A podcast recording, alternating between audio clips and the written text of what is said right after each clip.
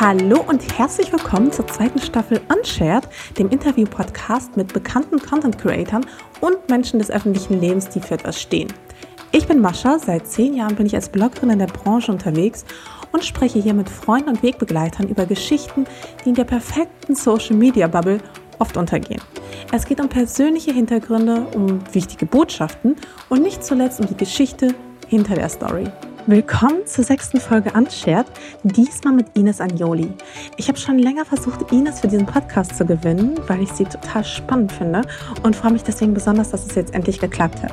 Wer Ines nicht kennt, Ines Agnoli ist Comedienne, Influencerin, hat auf Spotify einen eigenen Podcast namens MeTime und einen eigenen Online-Shop, den ihr unter Small Tits Club findet. Ich persönlich kannte Ines nur durch den Besser als Sex Podcast, doch seitdem ist viel passiert in ihrem Leben und sie spricht viel auch über ernste Themen. Auch in diesem Interview hat sie sich von ihrer verletzlichen Seite gezeigt. Das hat mich sogar dazu ermuntert, selbst auch ein bisschen aus dem Nähkästchen zu plaudern. Doch keine Sorge, der Spaß kommt trotzdem nicht zu kurz. Ich will euch gar nicht weiter auf die Folter spannen, deswegen steigen wir jetzt direkt mal ein. Und ich fange direkt an mit etwas, das habe ich gelernt, ist deine absolute Hassfrage. Ja, okay, ich weiß, was kommt. und das ist, wie geht es dir? Und ich akzeptiere nur ehrliche Antworten. Du kannst also ruhig sagen, es geht dir scheiße. Mir geht's eigentlich ganz gut heute. Und ich muss sagen, ich hatte auch so ein, zwei Telefonate, die negativ behaftet waren. Aber irgendwie habe ich, mich hat's auch abgefuckt. Aber irgendwie nicht so sehr, dass es mich runtergezogen hat. Ich glaube, ich habe gerade eine gute Phase, dass ich auch schlechtere, schlimmere Themen besser verarbeiten oder besser damit umgehen kann. Und deswegen würde ich sagen, mein Pegel geht auf jeden Fall in Richtung gut. Also wenn das so, so eine hm. Waage wäre, dann wäre auf jeden Fall der Zeiger nicht in der Mitte, sondern eher Richtung gut. Das ist ein schönes Sinnbild. Ja. Ich glaube, bei mir auch. Aber ich finde es erstaunlich, weil eigentlich bin ich auch übers schnell gereist zur Zeit oder so, so die ganze Zeit so latent abgefuckt. Weißt mhm. du, so, so immer so in einem guten Bereich, aber immer so mit so einer leichten Abgefucktheit, weil ich langsam wirklich so durchdrehe, die ganze Zeit nur so zu Hause und so, mir fehlt einfach sozialer Kontakt und so. Also das ist so diese, das ist so diese latente Abgefucktheit, die immer mitschwingt. Das habe ich auch und was tatsächlich manchmal hilft, ist ganz doll Emotionen rauslassen. Entweder Sport, machen ja manche Leute auch. Ja, manche Leute. Ja. Ich habe das gehört, dass das irgendwie helfen soll mit dem Sport. Das. Und dann sage ich immer, ja, ja, das ist doch äh, Humbug da, die Leute mit dem Sport. Aber auch nur, um mich selber rauszureden. Ich finde tatsächlich, wenn man sich manchmal auspowert, das hilft. Aber auch so richtig so heulen oder schreien. Mhm. Mir hilft eigentlich auch tanzen. Und mir ist aufgefallen, dass ich mich ein bisschen zurückgenommen habe, seitdem ich in meine neue Wohnung gezogen bin, weil ich einen Nachbarn unter mir habe, der ein bisschen sensibel ist. Ich habe mir schon gedacht, warum sollte man sich sonst beim Tanzen zurücknehmen, wenn man nicht irgendeinen so nervigen Nachbar hat? Ja. Hatte, kam er hoch und hat gesagt, nee, also ist, Frau Agnoli ist mir ein bisschen zu laut hier. Ganz zum Anfang. Wirklich? Also es wurde mir, ich wurde schon vorgewarnt. Und der kam wirklich, also in der ersten Woche, wo ich eingezogen bin, ich dachte so, ja, ach komm, die übertreiben hier alle. Und wenn, dann mache ich das ganz easy. Und dann ist er mir anfangs wirklich richtig auf den Sack gegangen. Also der kam auch super wütend. Also ich habe nichts gemacht, außer dass ich irgendwie zwei, drei Freunde bei mir hatte und das nicht mal in meiner Wohnung, sondern ich habe so eine Aufdachterrasse und wir waren auf der Terrasse und haben da gesessen und gegessen und uns unterhalten. Wir haben da keine Party gemacht oder sonstiges. Und ich dachte mir nur so, ist aber jetzt will der Typ mich verarschen. Also jetzt weiß ich, der hat einfach nur mitbekommen. Der, der ist dir wortwörtlich aufs Dach gestiegen. So, und der will mir jetzt einfach nur zeigen hier irgendwie, das ist vielleicht so ein Ego-Geschisse oder sowas halt. Und dann haben wir uns so ein bisschen gefetzt. Gefetzt? Ja, weil ich mir gedacht habe, okay, das ähm, sehe ich jetzt überhaupt nicht ein, weil, also was soll ich denn machen? Wir sitzen nur da oben und selbst, ich habe ja selbst die Berechtigung, auf meiner Terrasse zu machen, was ich will jetzt, so wenn ich jetzt tanzen möchte oder sowas. Es war ja auch irgendwie so 16 Uhr am Tag. Es war ja nicht mal so, dass es nachts oder abends war, dass es irgendwie in Richtung Ruhestörung geht, dass ich einfach gedacht habe, okay, der will mir anscheinend einfach nur übelst auf den Sack gehen. Und äh, das habe ich mir ja nicht gefallen lassen, hat ihn ja noch wütender gemacht. Und dann kam er mir mit so, ja, also ich habe sie ja auch gegoogelt, ne? Und äh, sie haben da ja mal irgendwie so eine Fernsehserie gemacht mit ihrer Kollegin und meiner Meinung nach äh, haben sie die, die Challenge nicht gewonnen. Also, äh, wo ich mir auch so gedacht habe, ähm, Wirklich jetzt? ja, und da dachte ich Aber so, seiner Meinung nach ist richtig, also das hat dich interessiert, seine, seine Meinung. also hast du ehrlich gesagt, dachte ich so, es geht um die Sendung Vendetta Lametta. Ich selber finde die nicht mal mehr, weißt du? Also ich dachte mir schon, wie ist der überhaupt? Also der muss wirklich in die Tiefen des Internets von mir gestoßen sein und hat sich Sachen raus. Ich weiß nicht mal, wie der, das ist nirgendwo online. Vielleicht gibt es irgendwo einen Trailer oder so. Ich frage mich eh, wo zur Hölle hat der das rausgefunden? Und das war irgendwie seine Meinung, da muss, musste er mir sagen. Nicht, dass ich ihn irgendwie gefragt hätte oder dass wir irgendwie auf meine Arbeit zu sprechen kamen oder sonstiges. Es ging um, dass er sich persönlich davon angegriffen gefühlt hat, weil ich dann auch noch gesagt habe, ja, aber was wollen Sie denn jetzt? Weil ich werde irgendwann vielleicht auch noch mal Sport machen in meiner Wohnung oder so. Aber Sport wollen Sie jetzt auch noch machen oder sowas halt, wo ich gedacht habe, ja, also weißt du, wo man dann halt merkt, okay, es wird vielleicht mal lauter oder ich habe zum Beispiel jetzt jedes Mal, wenn ich meine Waschmaschine anmache, gucke ich auf die Uhr und denke mir so, es ist 19 Uhr, kann ich jetzt noch eine Waschmaschine anmachen oder das nicht? ist so deutsch das, einfach. ja, total. Das ist halt einfach Langeweile, glaube ich auch. Und ich hatte vorher in meiner anderen Wohnung überhaupt nicht damit zu tun. Und ich glaube, das liegt auch ein bisschen daran, dass ich zum Beispiel auch, ich habe ja vorher voll viel diese Dancing Queen Videos gemacht auf Instagram. Das mache ich jetzt nicht mehr, weil ich glaube, ich nicht mehr so outgoing überhaupt werden kann. Und das ist gerade so ein bisschen, das, das fehlt mir. So ein bisschen dieses Tanzen, ein bisschen einfach so rumstampfen und sowas halt. Ähm, Nur wegen eines Arschloch-Nachbarns. ja, das ist tatsächlich, lasse ich mich dann doch davon. Meinst du, er geht auch durch deinen Müll? Weil ich habe irgendwie so, ich spüre so, so eklige Nachbarn-Vibes. Weißt du, so Nachbarn, die um 22 Uhr dann direkt die Bullen rufen und dann aber auch irgendwie durch deinen Müll gehen, um zu gucken, ob du auch wirklich alles richtig sortiert hast. Das kann er gerne machen. Ehrlich gesagt, manchmal habe ich schon das Gefühl gehabt, dass ich Kartons nicht so zerkleinert habe, wie ich das hätte machen sollen. Und ich habe nur darauf gewartet, dass der irgendwann mal bei mir klingelt und sagt, Frau Anjoli, die Kiste hätten sie aber noch kleiner machen können. Also das ist wirklich, wir, Sie sehen hier, äh, der Papiercontainer ist voll und Sie werfen hier äh, Ihre Deko-Box da einfach so rein. Das finde ich nicht in Ordnung. Also so wird er sich niemals ausdrücken. Aber da, da warte ich eigentlich noch drauf, dass, dass der, aber ich wüsste nicht, wie der sonst weiß, welcher Müll von mir ist. Ja, ganz ehrlich, wenn er irgendwelche verschollenen YouTube-Videos findet, dann kann er vielleicht auch deinen Müll zuordnen.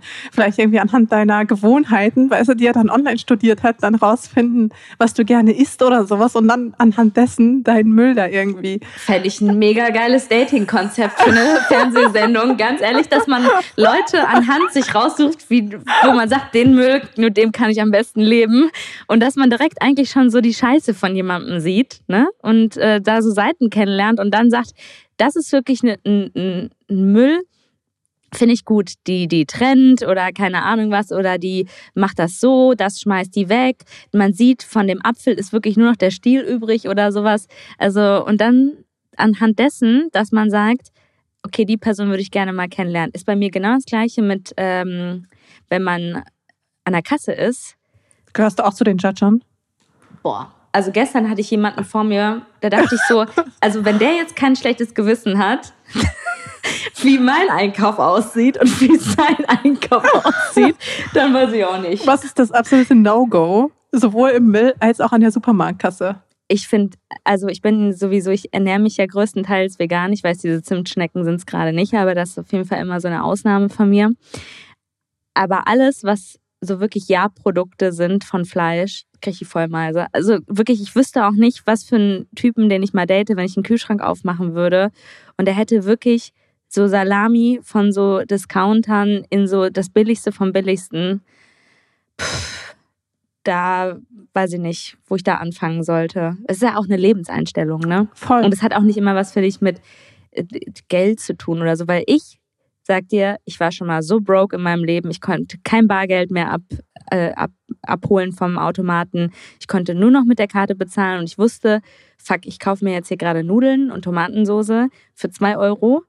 Und ich krieg aber danach eine Mahnung, weil die das nicht von meinem Konto abziehen konnten. Aber ich habe halt gar scheiß drauf. Was soll ich sonst machen?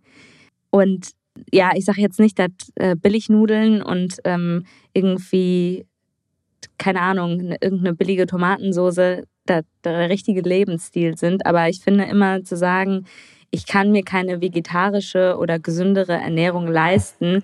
Das ist das, in Deutschland größte, geht das. Ja, das ist wirklich der allergrößte Bullshit. Ja. Also du kannst dir auch irgendwie Sachen leisten, die nichts mit Massentierhaltung zu tun haben. Voll. Da muss ich jetzt echt mal ein Geständnis machen. Wenn, ich habe nämlich immer richtig Angst, wenn andere Leute mich an der Supermarktkasse judgen, weil ich nämlich ganz häufig ähm, noch Fleisch kaufe, obwohl, ich, obwohl wir zu Hause kein Fleisch essen, aber für die Katzen. Und Achso, und dann frisches Fleisch mhm. für die Katzen? Ich ja, ich ja. barfe die halt mhm. teilweise. Also das kennst du ja. Also mhm. die anderen, vielleicht wisst ihr nicht, was das ist. Das ist, wenn man quasi Tieren äh, rohes Fleisch gibt. Mhm. Ähm, das, in Maßen ist das auf jeden Fall gesund. So. Jedenfalls bekommen meine Katzen manchmal rohes Fleisch und mittlerweile das hat halt damals angefangen, als meine kleine Katze halt eben Krebs bekommen hat. Und ich wollte ihr halt extra viel Gutes tun, mhm. weil ich dachte, okay, jetzt hat sie, also der Arzt sagte damals, sie hat nur so drei bis sechs Monate zu leben. Und ich dachte so, oh je, oh je, dann soll sie wenigstens hier the best life ever mhm. haben. Jedenfalls habe ich dann angefangen, quasi für die ähm, auch Fleisch zu kaufen, pures. Und Jetzt, wenn ich es aber nicht mache, dann steigen die mir so übelst aufs Dach. Ne? Also es ist dann wirklich, das Geschrei ist wirklich richtig groß. Und deswegen muss ich jedes Mal, wenn ich Großeinkauf mache, muss ich dann noch mal Fleisch kaufen. Ich schäme mich jedes Mal so sehr. So, ich greife trotzdem immer so zum Biofleisch und alles. Und ähm, äh, Katzen brauchen ja auch nicht viel, also sind vielleicht so 200 Gramm oder sowas. Aber nichtsdestotrotz, ich schäme mich jedes Mal so sehr, weil ich immer so erzähle, die Leute sollen sich vegetarisch ernähren und dann bin ich mal diejenige an der Supermarktkasse mit dem Fleischstück. Aber gut, ich kaufe manchmal es auch so am Markt oder sowas, wo sie das dann nochmal so ein bisschen besser verpacken, dass man es nicht direkt sieht, weil mir das so peinlich ist. Aber ähm, da bin ich mir auch nie so richtig sicher, wenn diese super unfreundliche Kassiererin oder Fleischfrau oder was auch immer dann immer sagt, ja, ja, das ist schon Bio. Aber ich das auch irgendwie so glaube. Mhm. Mal gucken. Ich kenne diesen, diesen Charme-Moment. Total Dilemma. doll. Ich hatte das auch mal, da war ich in einem Hotel und es ist, finde ich persönlich, wirklich super schwierig, äh, in einem Hotel zu frühstücken, vegan, sodass du satt wirst. Weil meistens, also ich esse so gar nicht Müsli, Gedöns und sowas mag ich überhaupt nicht, ist nicht meins. Es gibt so wenig so, so, so, so Crunch-Gedöns, was was dann irgendwie so mit, keine Ahnung, irgendwie Granola oder sowas ist, aber einfach nur so klassisches Müsli ist nicht meins. Ähm, und Avocado-Brot ist nice to have, aber das ist auch also wirklich nur sich mit Brot und Avocado den ganzen Tag dann über Wasser zu halten, ist auch nicht meine Traumvorstellung. Und hin und wieder, wenn das Hotel auch gut ist und ich weiß, die haben so ähm, Eier aus, aus, aus der Bio-Haltung oder so, dann esse ich auch mal irgendwas mit Ei, so ein Omelette oder sowas. Und ich habe dann irgendwie mir so ein Omelette geholt und saß dann da und habe das gegessen. Und dann kam eine, die da gearbeitet hat und hat mich halt gefragt, ob ich irgendwie so einen Kaffee möchte oder so. Und dann habe ich mir einen Kaffee bestellt und sie hat mich dann auf irgendwas in meiner Instagram-Story angesprochen. Und ich war so, oh mein Gott. Und ich bin wirklich, mir ist das Omelette im Halse stecken geblieben, weil sie war so zauberhaft und die hat mir was voll Nettes gesagt.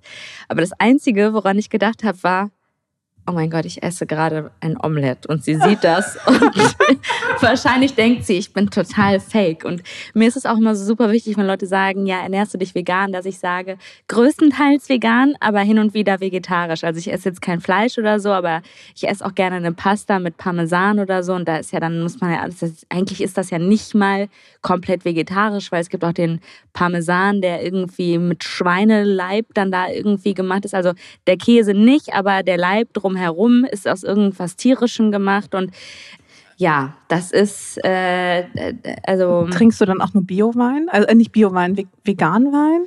Wenn ich selber welchen kaufe, dann sehr oft, weil ich aber mhm. sowieso sehr viel im Biomarkt einkaufe und dann denke ich mir so, ja komm, dann kann ich jetzt auch gucken, dass der vegan ist. Aber wenn ich jetzt irgendwo im Restaurant bin, dann weiß ich nicht, ob der Wein vegan ist oder nicht. Und ich glaube, die Besitzer auch nicht. Also weil ich überlege gerade, ich gehe immer in so einen Weinladen hier mhm. um die Ecke. So, die haben richtig geile Weine einfach. Ich glaube, ich traue mich gar nicht, den zu fragen, ob die veganen Wein haben, weil ich habe dann direkt Angst, dass er mich dann direkt als so, weiß nicht, so abstempelt. Mhm, ich weiß, was du meinst, aber du bist hier in einer Area, wo ich das absolut legitim finde, wenn du hier hin, also hier fragen würdest, ob der. So richtige Wein Kostverächterin, weißt du? So. Nee, ich glaube aber auch, dass das sich entwickelt und dass das gar nicht mehr so. Aber das ist so ein Weinladen der alten Schule, weißt du, so, so einer, wo der Besitzer selbst sein bester Kunde ist. Mhm. Ja, liebe ich solche Läden, also weil die ja auch mega viel erzählen können immer zu den Weinen. Und ich, ich mag das sowieso, wenn Leute mit Leidenschaft irgendwo dabei sind. Ich höre denen dann total gerne zu. Ich glaube aber, wenn du einfach freundlich fragst, ob ja. der Wein vegan ist, vielleicht weiß er das ja auch und vielleicht denkt er sich so, geil, ich habe hier, hier so eine ganze Kiste von veganer Plörre stehen und ich werde hier nicht los. Endlich kommt mal jemand. Stimmt, das kann man auf jeden Fall mal ausprobieren. Ich habe eh das Gefühl, wahrscheinlich so die ganzen französischen Weine kann ich mir nicht vorstellen, dass die vegan sind. Ich finde es allein schon in Frankreich so schwierig, was Vegetarisches zu bekommen. Das stimmt, ja. Ich war nur einmal irgendwie in Paris und aber da gibt es auch so diese Hipster-Läden. Die haben dann so Sachen, aber an aber sich ist selbst es schon. Für Paris finde ich, die, die, Verhältnisse sind wirklich katastrophal als Vegetar, also als Veganer vor allem. Kannst du komplett knicken, die Nummer. Die müssten eigentlich so von ähm, von Mühlenwiese oder wie das heißt, eigentlich so diese Froschschenkel in vegan machen oder hm. sowas halt. Oder Schnecken. Boah, aber wie ekelhaft ist es? Ich habe es noch nie gegessen. Ich habe mal Schnecken gegessen, als ich ganz klein war, weil meine Eltern mal mit so fancy Leuten abgehangen haben, weil ich glaube, die dachten, das ist ein guter Kontakt, weil die Leute Geld haben. Hm. Ähm, und dann habe ich irgendwie Schnecken mal probiert. Aber als Kind, das ist nichts, was man geil findet. Das isst man dann und schmeckt irgendwie nur nach Kräuterbutter eigentlich weil da so viel Kräuterbutter drauf war. Stimmt, jetzt wo du es sagst. Ja. Meine Mama hat mich mal gezwungen, äh, Schnecken zu essen. Da war ich aber tatsächlich schon mehr als erwachsen.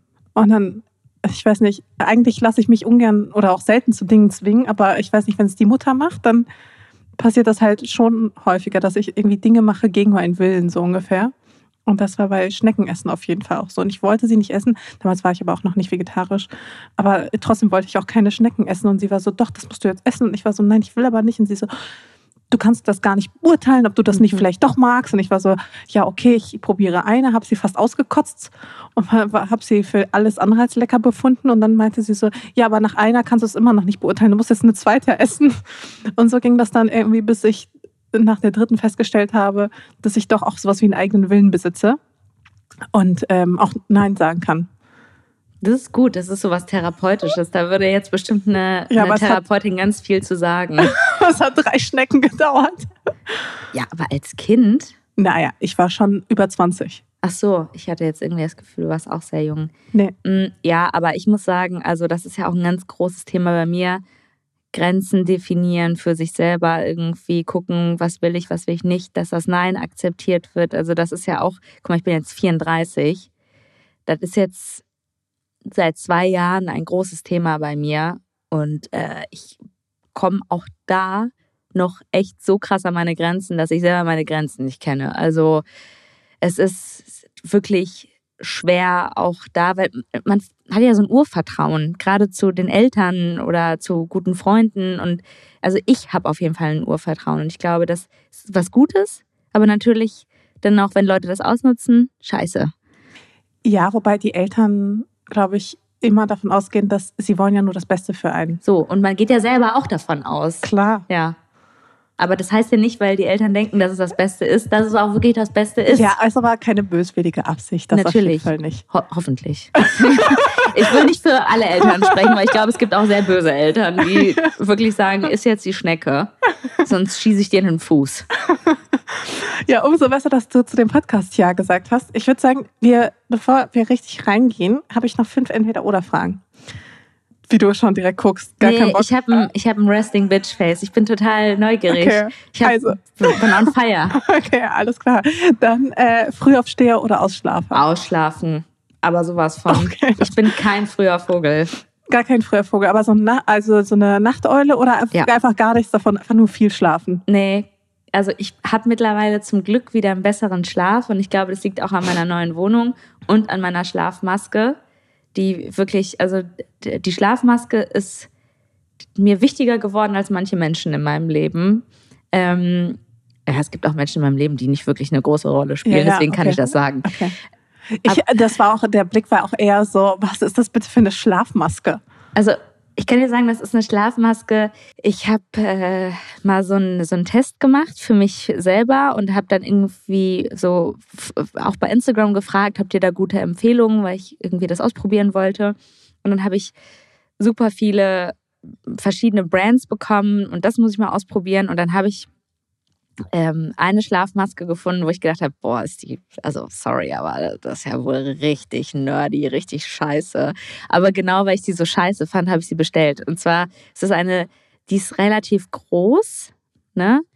Ähm, ganz weich und die hat so, Bluetooth, so einen Bluetooth-Empfänger. Also du kannst zum Beispiel Podcasts äh, damit hören ne, wenn du das mit deinem Handy koppelst und da sind integrierte Kopfhörer. Also ich habe halt auch oft das Problem gehabt, wenn ich so Kopfhörer ähm, in der Muschel hatte oder diese zum Auflegen, dass ich dann, dass das so wehgetan hat, wenn ich darauf eingeschlafen bin. Und die liegen halt so an, an den Ohren dran.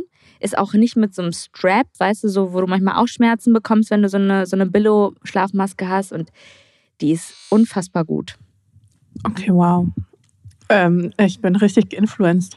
Ja, und ich habe die halt richtig doll belächelt. Und dann habe ich die angezogen und war so, oh mein Gott, das ist life-changing. Also die ist richtig gut. Und dadurch, dass die auch richtig abdunkelt, kann ich auch gut ausschlafen.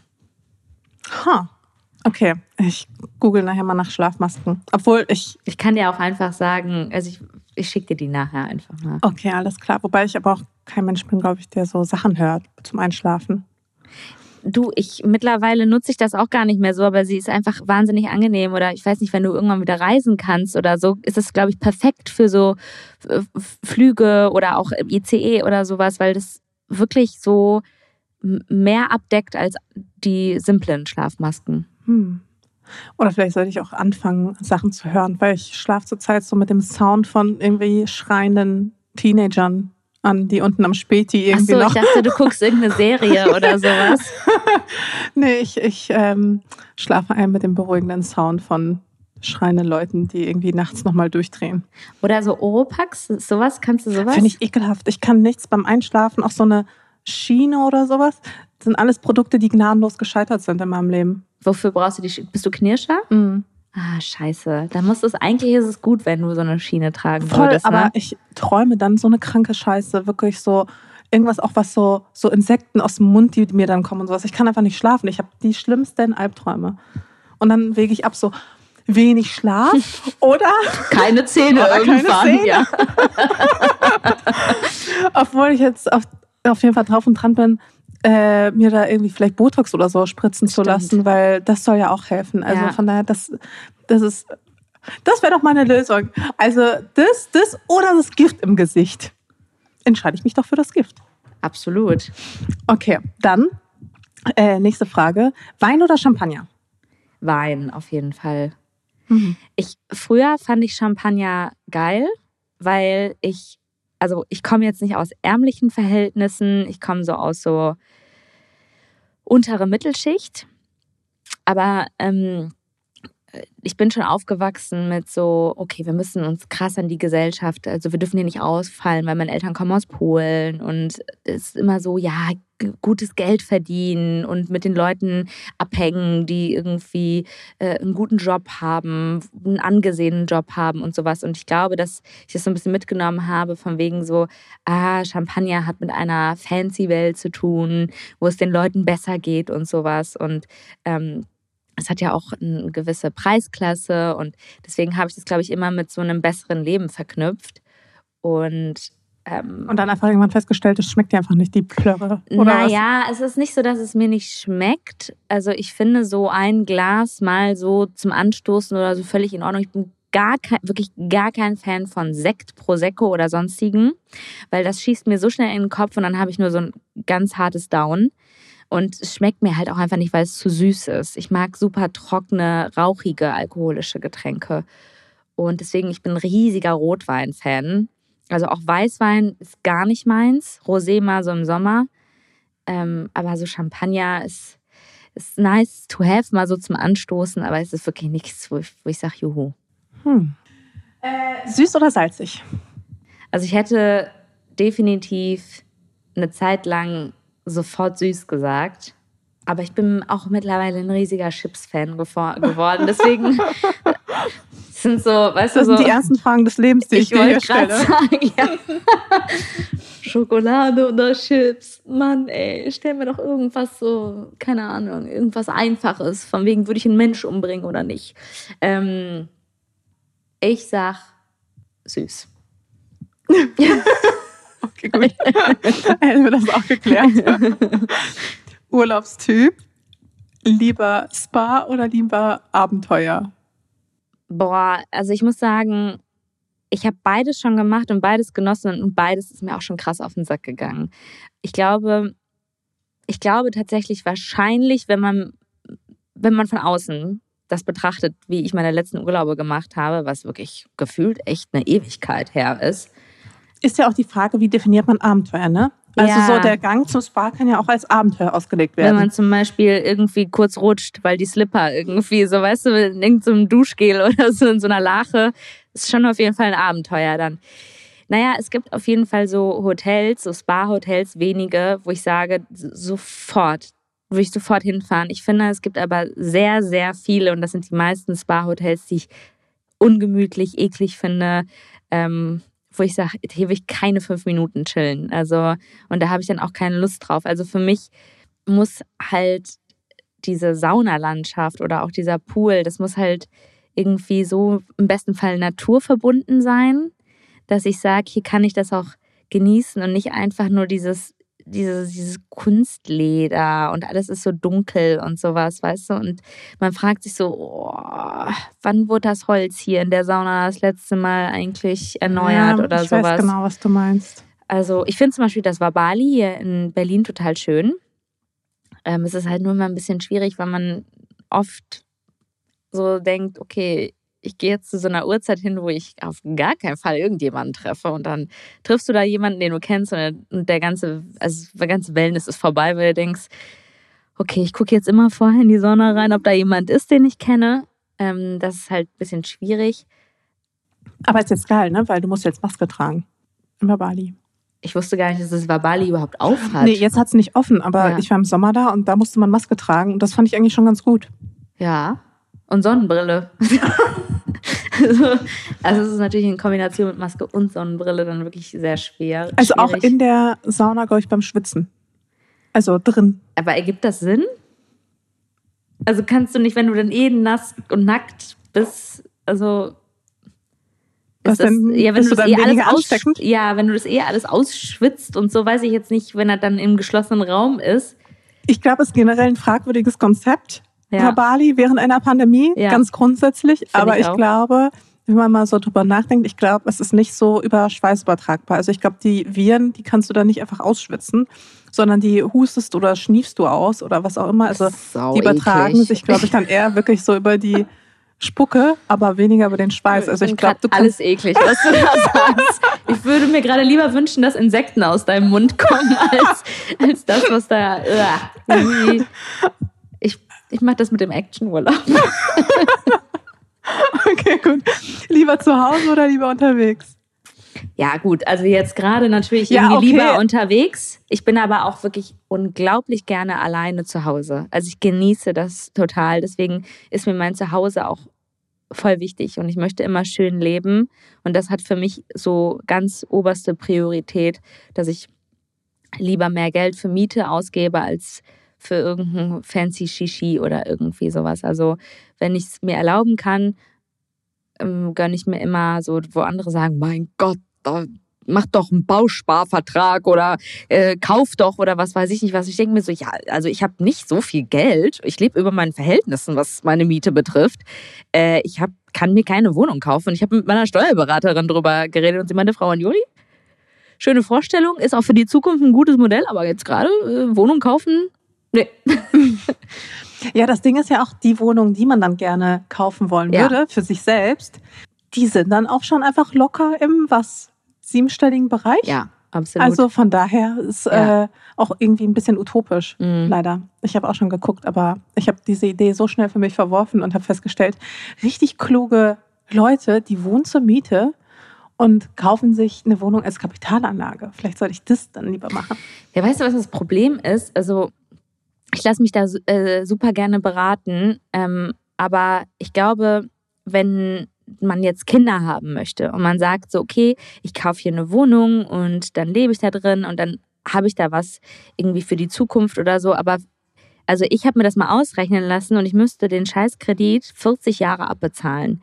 Ich bin dann knapp 75, wenn ich das erste Mal sagen kann, juhu, jetzt geht meine Miete, weißt du, jetzt ist das nicht mehr jetzt der Kredit abbezahlt. Ich weiß nicht, ob ich überhaupt 75 werde und ich denke mir so, nee, das ist irgendwie, also ich habe nicht vor, Kinder zu bekommen. Falls sich das ändert, das ist immer noch mal eine andere Sache. Ich finde das ganz schwierig. Ich bin super schlecht. Ich sollte mich wirklich informieren, auch gerade weil ich selbstständig bin und in irgendwas anlegen und investieren. Ich habe weder Aktien noch irgendwas. Ich habe aber auch gemerkt, ich glaube, so Gold wäre mehr meins, weil ich brauche was, was ich sehe und anfassen kann, wo ich rein investiere, was Wert, äh, an Wert, wo der Wert steigt. Ich finde Aktien ganz schwierig, weil das so ein bisschen Pokern-mäßig ist und ich kann nicht gut zocken. Ich raste aus, wenn ich fünf Euro im Casino habe ich mal verloren, die nicht mal mir gehört haben. Ich habe einen Gutschein bekommen und die fünf Euro oder zehn Euro habe ich verzockt und ich hatte die schlechteste Laune meines Lebens. Das finde ich ganz schlimm. Ja, dann sind Aktien, glaube ich, wirklich ein Problem. Ja, und ich finde es auch mit Zahlen, ich kriege Burnout. Wenn so ganz viel mit Zahlen ist oder so, das finde ich anstrengend. Ich wünschte, ich wäre mehr interessiert und ich würde da irgendwie so Wissen haben. Du bist ich, da, glaube ich, drin, ne? Ich habe ja, das, glaube ich, mal in so Stories gesehen. Ja, ich bin ein großer Aktienfan tatsächlich. Ja. Oder so Finanzfan und. Ist das mit Gold gut?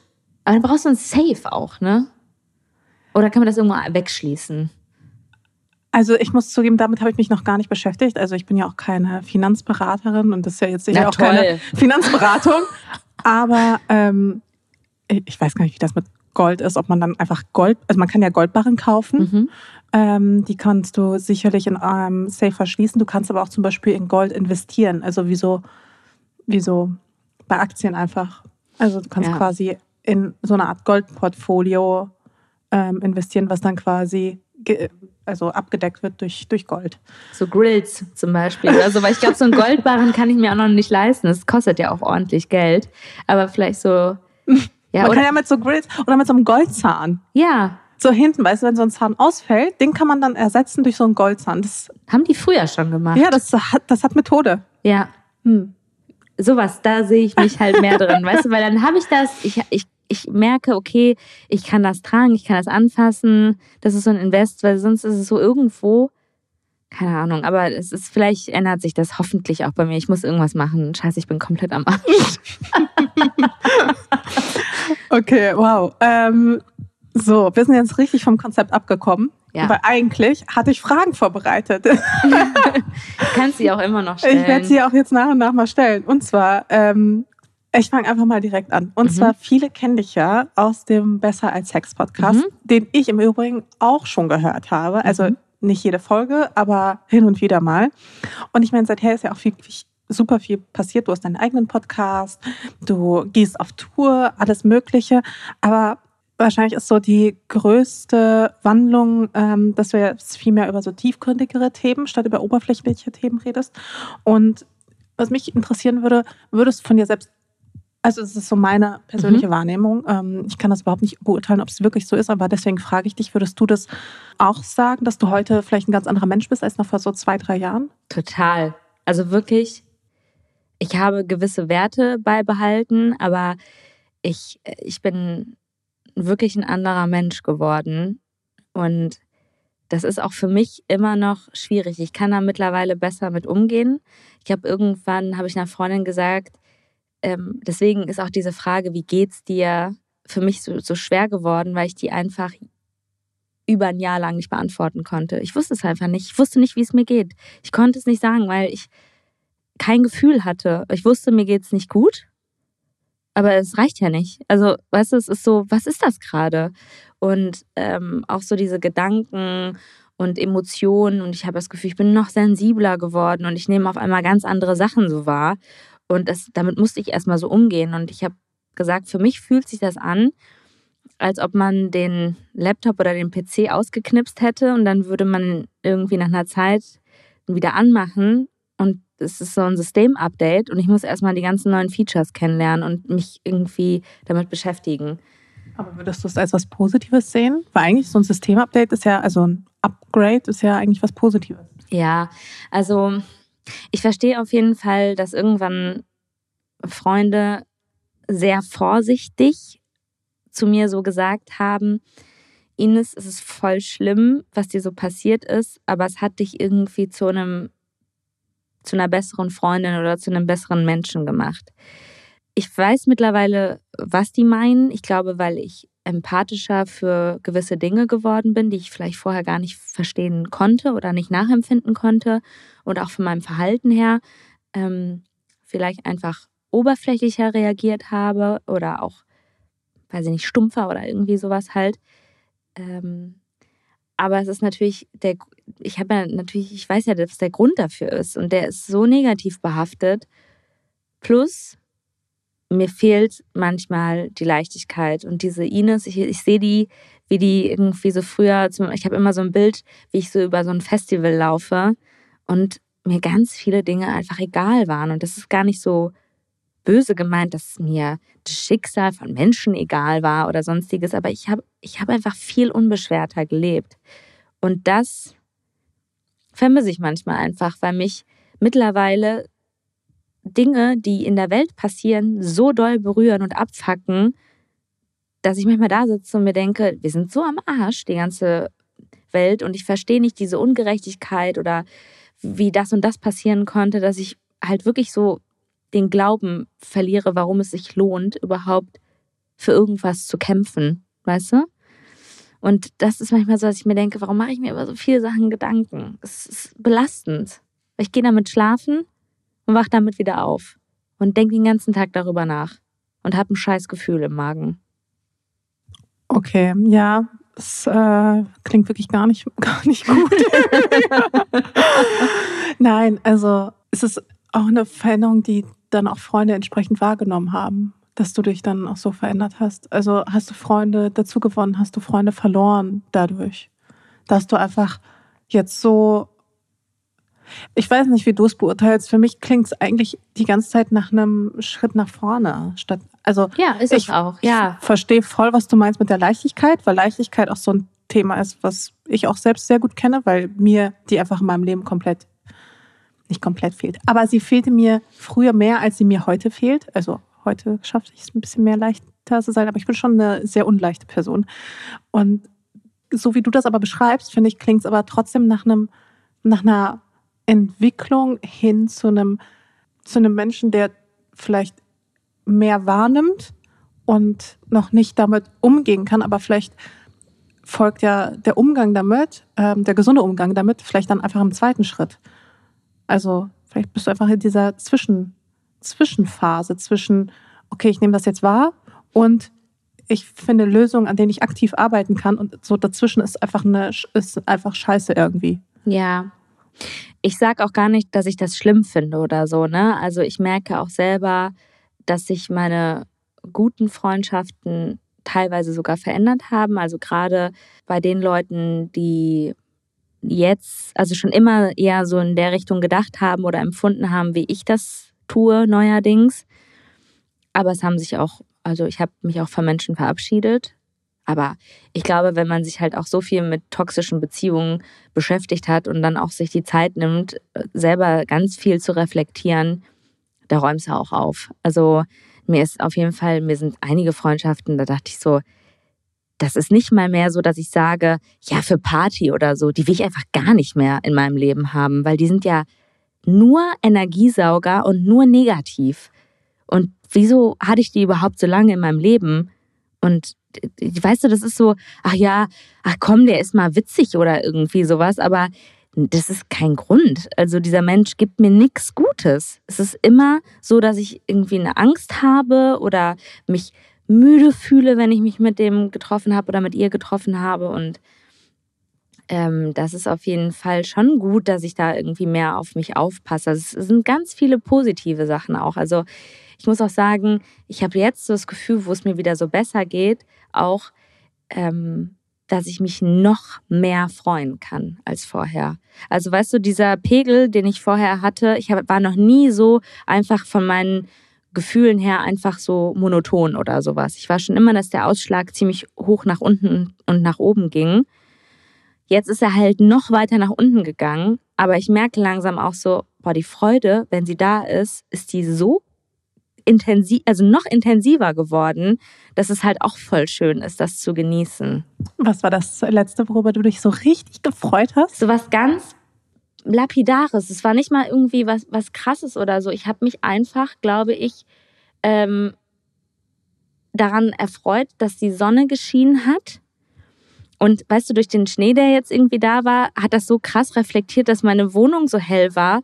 Und ich stand in meiner Wohnung und dachte mir so, boah, wenn ich so zurückgucke in diesen abgefuckten WG-Zimmer, wo ich jeden Tag aufgewacht bin und nicht wusste, scheiße, wie zahle ich meine 300 Euro Miete nächsten Monat und jetzt kann ich mir so eine schöne Wohnung leisten und habe irgendwie das Glück, mich auch selber so äh, irgendwie beruflich so weit gekommen zu sein und mache so viele Dinge, die, die ich toll finde und stand dann einfach so da und war irgendwie glücklich darüber und habe mir dann irgendwie auch noch so ein Parfum, was ich irgendwie mochte, angeguckt und dachte so, hey, das ist gar kein Billo-Parfum und ich konnte mir das leisten. Und ich habe mich so an Sachen erfreut, weißt du, die, die ich einfach richtig schön finde. Und wo ich auch gedacht habe, boah, wie cool, dass ich mich an so einer Scheiße erfreuen kann.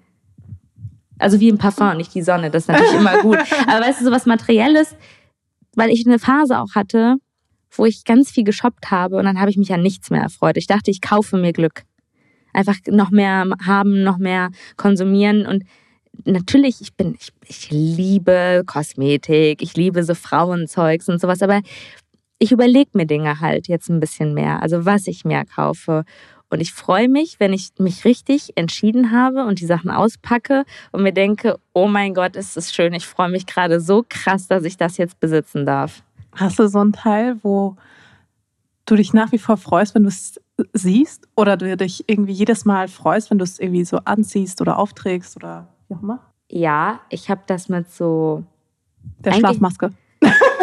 Also, aber das ist wirklich, also das ist jetzt kein Luxusgut. Ähm, da habe ich auch nicht lange nachgedacht und so, aber die ist wirklich auch, also dass ich die gefunden habe oder dass die zu mir gekommen ist, ist definitiv ein ganz großer Gewinn.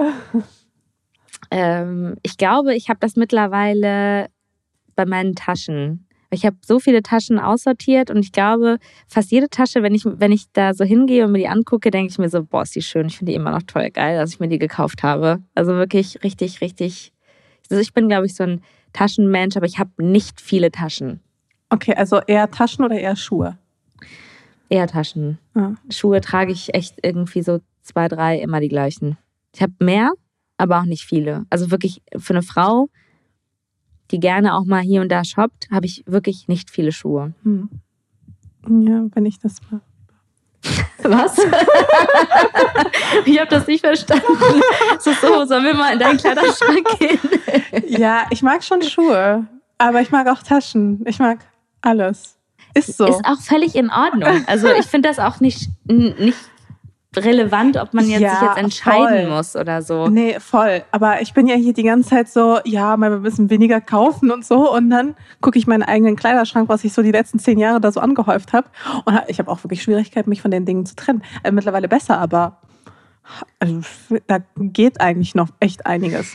Ich finde aber auch, also man muss ja auch nicht immer radikal in jeglicher Hinsicht sein. Ich kaufe auch bewusster, aber ich shoppe auch einfach immer noch manchmal gerne. Ich bin nicht mehr so wie früher, dass ich jetzt in Einkaufszentren gehe und dann irgendwie mit 20 Tüten rauskomme und sage, geil, das ist für mich jetzt Erfolg gewesen, sondern dass ich mir halt wirklich mehr überlege, brauche ich das jetzt oder nicht.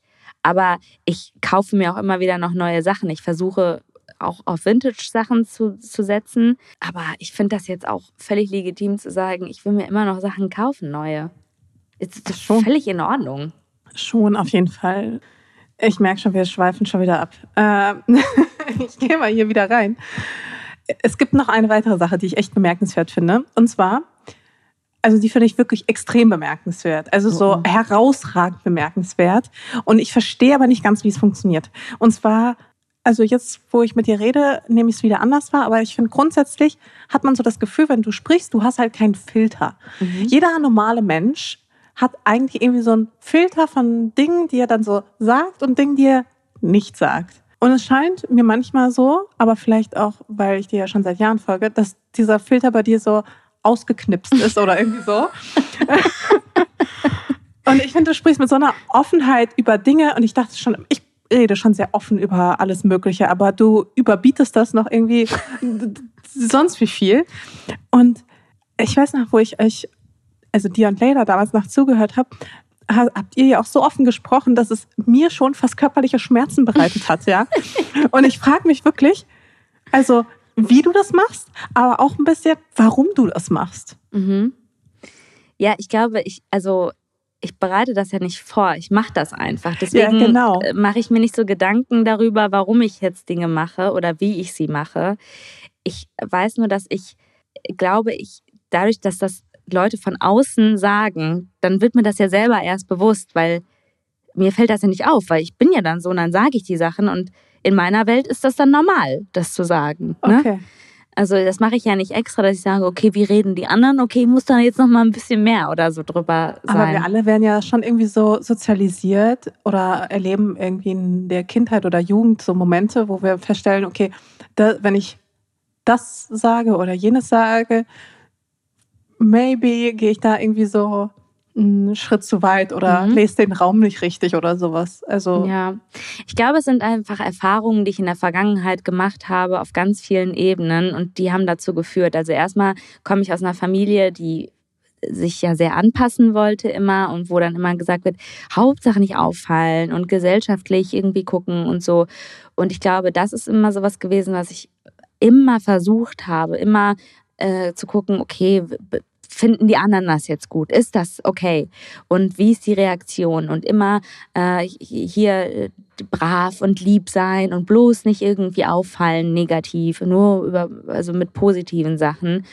Und mh, mm, mir war auch früher, ich bin wirklich als Teenager nie ungeschminkt rausgegangen. Mir war da total wichtig, irgendwie immer sexy auszusehen. Und oh Gott, ich habe mich so fett und hässlich gefühlt und sowas. Und ich war wirklich weder fett noch hässlich.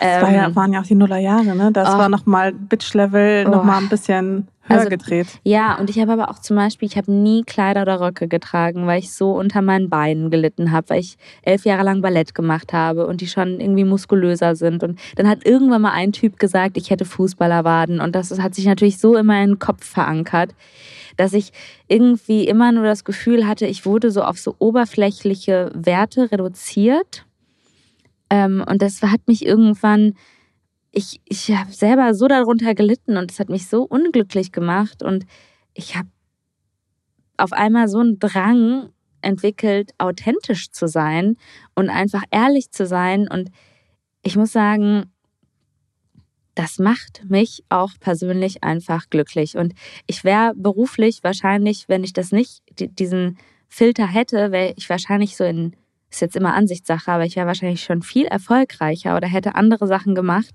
Aber weil ich halt auch so grundsätzlich Dinge ablehne, sobald ich irgendwie merke, okay, ich bin halt auch so jemand, so der, ich halte wahnsinnig viel von Loyalität.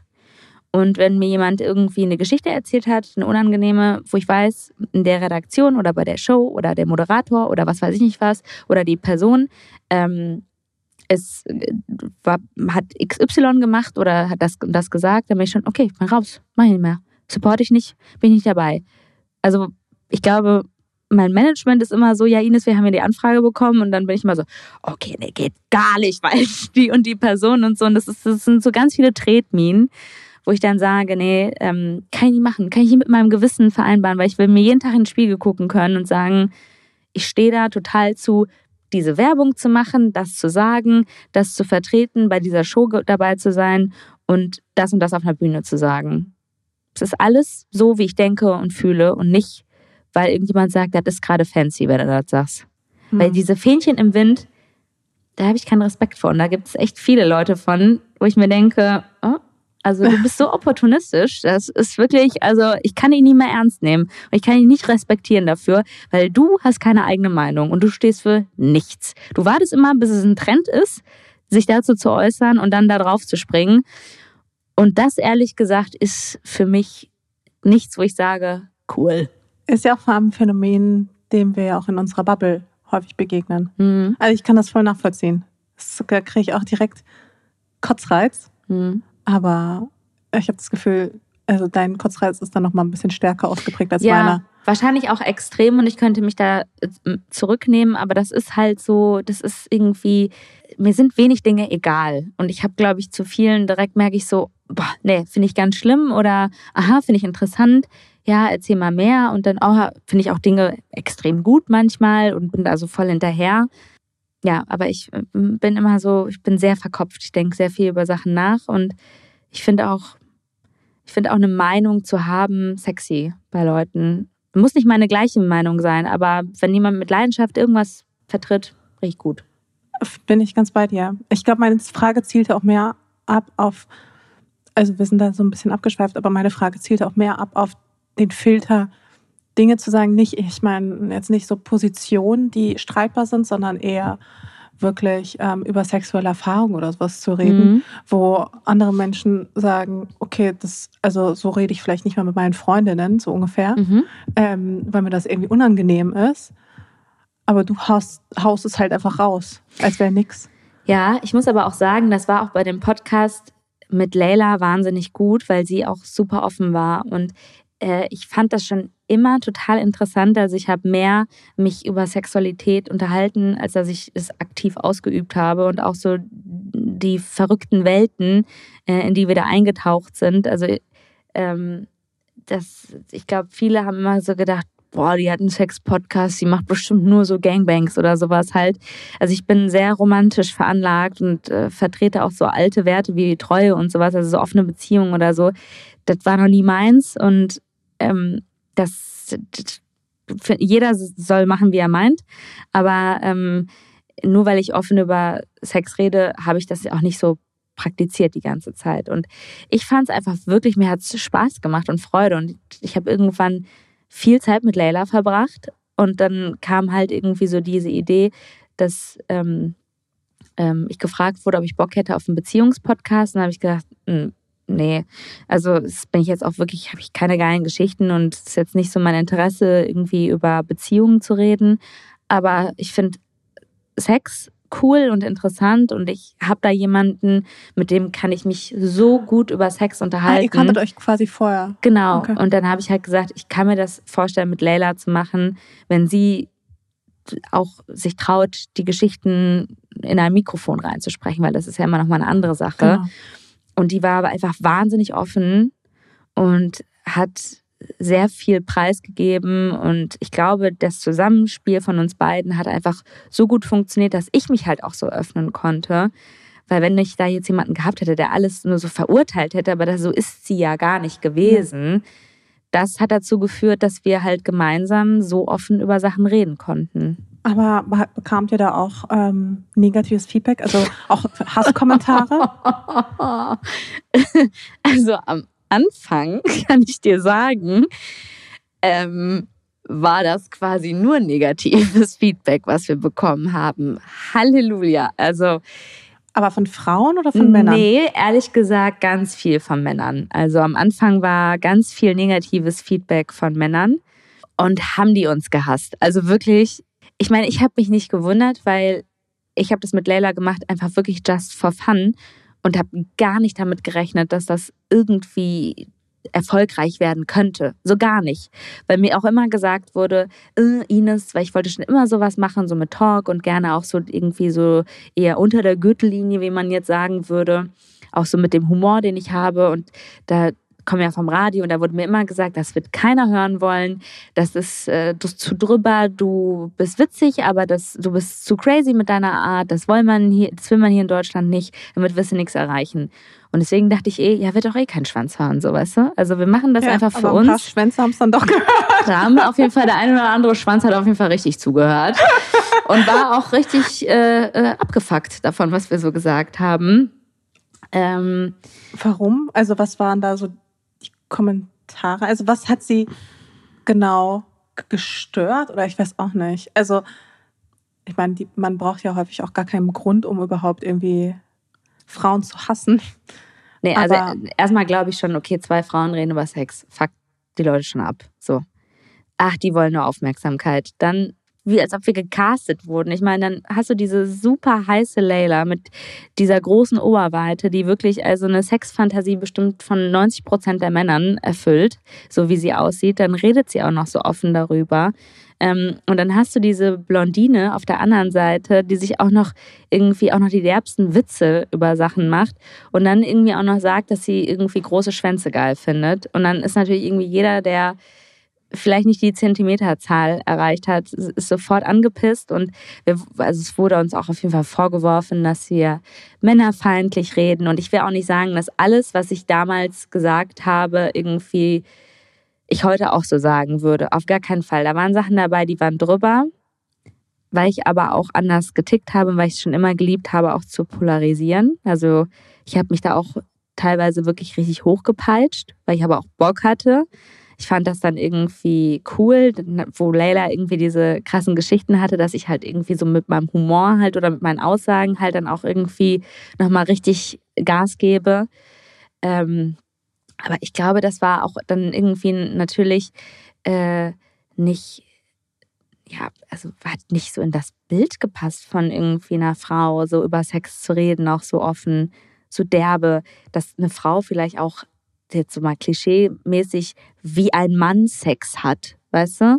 Und einfach nicht sagt, oh mein Gott, ich liebe den so sehr und ich mache alles und wie der will, sondern dass man auch einfach gesagt hat, ich habe mir das genommen, worauf ich Bock hatte. Oder ich habe das und das gemacht. Oder der war einfach, das war einfach äh, scheiße. So, ne? Und der hat es irgendwie, keine Ahnung, da verkackt oder der hätte das besser machen können oder sowas halt. Also wir waren natürlich, haben wir auch Sachen gesagt, die jetzt nicht immer jeden Mann irgendwie im guten Licht dargestellt haben. Ja gut, aber ich meine, das Feedback wäre wahrscheinlich auch nochmal komplett anders gewesen, wenn zwei Männer genau so einen Podcast geführt hätten, dann wären es zumindest zu dem Zeitpunkt vielleicht irgendwelche Helden gewesen, weißt du? Also wenn man sich mal so anschaut, wie Männer dann über Sex sprechen, viele Männer haben uns vorgeworfen, wenn Männer so über Sex reden würden oder Frauen so darstellen würden, wo ich mir gedacht habe, ja, sorry, äh, Habt Seit Jahrzehnten ja. genau so. Einfach genau so. Habt ihr euch mal Musikvideos angeguckt? Habt ihr einfach mal so gehört, wie Männer über andere Frauen reden? Habt ihr mal gesehen, wie Frauen dargestellt werden? Habt ihr mal Pornos geguckt? Also, sorry, also kommen wir jetzt wirklich nicht mit, ja, was für ein Shitstorm das geben würde. Es ist einfach nur der Spiegel und damit könnt ihr nicht umgehen. Absolut. Ja. Habt ihr das denn irgendwie zu irgendeinem Zeitpunkt auch so als feministischen oder befreienden Akt auch empfunden? Ich glaube gar nicht. Also wir haben das am Anfang wirklich als Freundinnen gemacht und haben ich nicht, ich habe auch gesagt, ich möchte hier nicht ähm, einen Dr. Sommerstempel haben. Ich möchte auch nicht, dass es irgendwie so, so eine Vorbildfunktion bekommt, weil ich möchte mir die Freiheit beibehalten, ähm, auch mal blöde Witze zu machen, ohne dass ich mir direkt irgendwie selber ein Bein abhacken muss für das, was ich jetzt gerade gesagt habe. Also ich wollte mir meine äh, Persönlichkeit nicht nehmen lassen, weil du dann auf einmal so einen Vorbildsfunktionsstempel bekommst. Aber natürlich ist der Podcast dann irgendwann größer geworden und man hatte eine Reichweite. Man musste natürlich vielleicht auch hier und da mal nachdenken. Äh, das hören dann doch Leute und vielleicht verstehen die den Witz dann nicht daran und dann ist die Aussage so, hat es auf immer so ein, so ein, so ein Gewicht. Ähm, und andere haben halt irgendwie gesagt, dass es feministisch ist. Und ich finde auch immer noch das wahrscheinlich besser, wenn andere das beurteilen und sagen, es hat was Feministisches, als wenn ich selber sage, das ist ein Feminismus-Podcast, weil irgendwie das Wort ist so negativ belastet und wenn man sich das selber irgendwie ist, ist das nicht so politisch oder das ist halt nicht so seriös, dann kippt das immer so schnell, dass die Leute sagen, hat doch gar nichts mit Feminismus zu tun oder so. Deswegen finde ich es immer gut, wenn andere das sagen. Okay, aber das, die Frage hast du schon so ein bisschen in einem Nebensatz beantwortet, aber war damals dann auch sicherlich im Rahmen des Podcasts, aber ich meine auch auf deinen privaten Accounts etc. Misogynie, also Frauenfeindlichkeit ähm, auch dann Thema, dass irgendwelche Dudes dir dann irgendwie geschrieben haben und frauenfeindliche Kommentare einfach hinterlassen haben oder sonst irgendwas. Ich frage ja auch mhm. deswegen, weil es jetzt auch gerade wirklich tatsächlich ja auch ein großes Thema mhm. irgendwie ist und weil ich auch glaube, dass es wichtig ist, dass wir darüber reden, einfach so generell und da einfach Aufmerksamkeit schaffen für diese Themen auch weiterhin. Ja, total. Also mir ist das auch super, super wichtig und ich bin immer wieder auch in meiner Blase, weil ich meine, so Frauenfeindlichkeit, das trifft so viele Bereiche. Also ich, ich könnte das gar nicht irgendwie so abdecken. Und ich denke mir auch immer so, ich möchte gerne aus der Welt, in der ich das erlebt habe oder wo ich finde, dass das wichtig ist. Also ich finde auch zum Beispiel, dass wir nie so eine richtige MeToo-Zeit hier hatten in Deutschland. Ne? Oder auch so diese Frauenfeindlichkeit, wie ich sie erlebe in, in der Comedy-Medienwelt, in der ich lebe. Also äh, da bin ich äh, die erste falls das irgendjemand hört, äh, von einem seriösen Magazin. Ich habe da auch schon mit, hin und wieder mal mit Leuten drüber gesprochen. Und ich würde mir wünschen, dass da mal so mehrere Artikel zukommen und dass da mal mehrere Leute befragt werden. Und ich weiß, dass viele sich nicht trauen. Aber ich, ich würde mir einfach wünschen, dass die Medien das ein bisschen mehr aufgreifen würden und darüber mehr schreiben würden und nicht immer nur, wenn irgendwas schief geht, äh, sondern auch mal, was man irgendwie, wie, wie so der Stand der Dinge ist. Also ich finde, es muss nicht immer aktuell irgendeinen Aufhänger geben, sondern das Thema an sich ist so groß und so wichtig. Das ist, das geht nicht aus der Mode. Das muss mal modern werden und das braucht mehr Aufmerksamkeit. Ähm, ich hatte früher auf Instagram 90 Prozent Männer als Follower und 10 Prozent nur als Frauen und das hat sich krass geändert. Ich bin mittlerweile bei glaube, fast 70 Prozent Frauen. Und das war natürlich irgendwie aufgrund dessen, dass ich sehr polarisiert habe und auch sehr viele Sachen einfach ausgesprochen habe, äh, kamen Männer auf jeden Fall anders auf mich zu. Das waren jetzt nicht so romantische Nachrichten, die ich bekommen habe. Und jetzt auch nicht so wirklich die, so die netten Komplimente, sondern es war auch eher ein bisschen derber. Ich muss aber sagen, es war nicht so schlimm. Ich habe eine Zeit lang mal YouTube-Videos gemacht, das war schlimmer. Also was da so in den Kommentaren war mir damals irgendwie zu YouTube-Zeiten mehr egal. Ich glaube, das könnte ich heute auch nicht mehr, weil ich so Sachen wie Nightwash oder so immer abgelehnt habe, weil ich mir die Kommentare unter den weiblichen, also von den Videos von den weiblichen Comedians durchgelesen habe und gedacht habe, ertrage ich nicht. Kein Bock irgendwie da aufzutreten, weil ich habe keine Lust mir die Scheiße dann, weil ich kann das nicht ignorieren. Ich kann, kann ja aber nicht. Ich kann nicht sagen, ich lese mir nicht zumindest ein paar Kommentare durch und ich weiß, was für Kommentare dann da ungefähr stehen würden und da habe ich keinen Bock drauf. Was sind das meistens für Kommentare? Frauen sind nicht lustig, das ist sowieso schon das Ding. Das ist, da kommst, da nimmst du mir nämlich gerade eine Sache vorweg, weil darüber wollte ich nämlich auch mit dir reden. Und zwar, du bist ja auch, jetzt fällt es mir irgendwie schwer, du bist ja auch Comedian. Was ist denn die weibliche Form überhaupt von Comedian? Also ist das Comedian. Comedian ja. oder Comedy, Comedy-Frau? Comedy-Frau. also ich finde, das klingt alles irgendwie so ein bisschen scheiße. Es ist so ungewohnt in unserem, allein schon in unserem Sprachgebrauch, dass ich allein schon darüber gestolpert bin, dass ich so dachte, hä, warum weiß ich das überhaupt gar nicht so richtig? Warum fühle ich mich da so unsicher, wenn ich Comedy-Frau sage, was weiß ich? Und ähm, und vor allem, warum gibt es so wenig Frauen in der Comedy? Also spitz formuliert sind Frauen wirklich weniger lustig. Und ich meine, werden die, die Hörer schon raushören und es, logischerweise wird das nicht die Antwort sein. Also warum gibt es so wenig Frauen in der Comedy? Weil Frauen einfach nicht lustig sind. Die haben einfach keinen Humor. Die haben einfach wirklich keinen Humor. Frauen sind so furchtbar. Also wirklich, ich weiß nicht, so diese frauenfeindliche Scheiße, da muss man wirklich was tun. Aber Frauen sind echt unlustig. nee, ähm, ich glaube, es liegt an mehreren Sachen es ist, glaube ich, sowas wie mit Frauenfußball. Also mir hat eine Freundin mal erzählt, dass Frauenfußball früher eine ganz große Sache war und dann wurde es verboten, weil die, also die haben irgendwie wohl damit angefangen, um Frauen haben ja früher nur irgendwas im Haushalt gemacht. Und dann wollten die halt zusätzlich irgendwie gucken, äh, dass man da vielleicht mit Geld verdienen kann oder so, um die Haushaltskasse so ein bisschen aufzupeppen, weil dann Interesse war daran, dass man das gesehen hat und als Sport interessant fand. Und dann wurde Frauenfußball eine Zeit lang verboten, weil äh, das irgendwie so eine Aufmerksamkeit bekommen hat. Und äh, jetzt sagt man halt, naja, Frauen können aber auch nicht so gut Fußball spielen. Aber es ist halt so ein bisschen so wie, naja, aber man hat ihnen das irgendwann verboten und dann konnten die sich nicht weiterentwickeln. Und es ist halt nicht fair zu sagen, wenn jemand nicht die gleichen Möglichkeiten hat, dass jemand automatisch schlechter ist.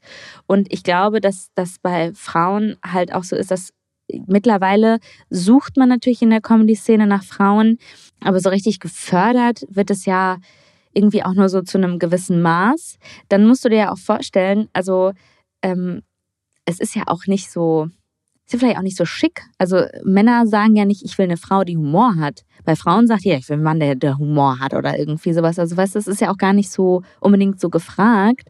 Und dass jemand reflektiert redet als Frau, ich glaube, das ist so eine Entwicklung, die vielleicht jetzt cool ist, aber du hast das halt einfach so, wenn du zurückblickst, hast du nicht so diese, diese starken Frauen, die gefördert wurden, weil das cool war. Das ist halt irgendwie nicht so ein, so ein Ding gewesen. Und dann kommt noch das zu, dass Frauen untereinander teilweise die größten Fotzen sind und sich nichts gönnen und sich gegenseitig nicht pushen wollen. Also das sind ganz viele Faktoren.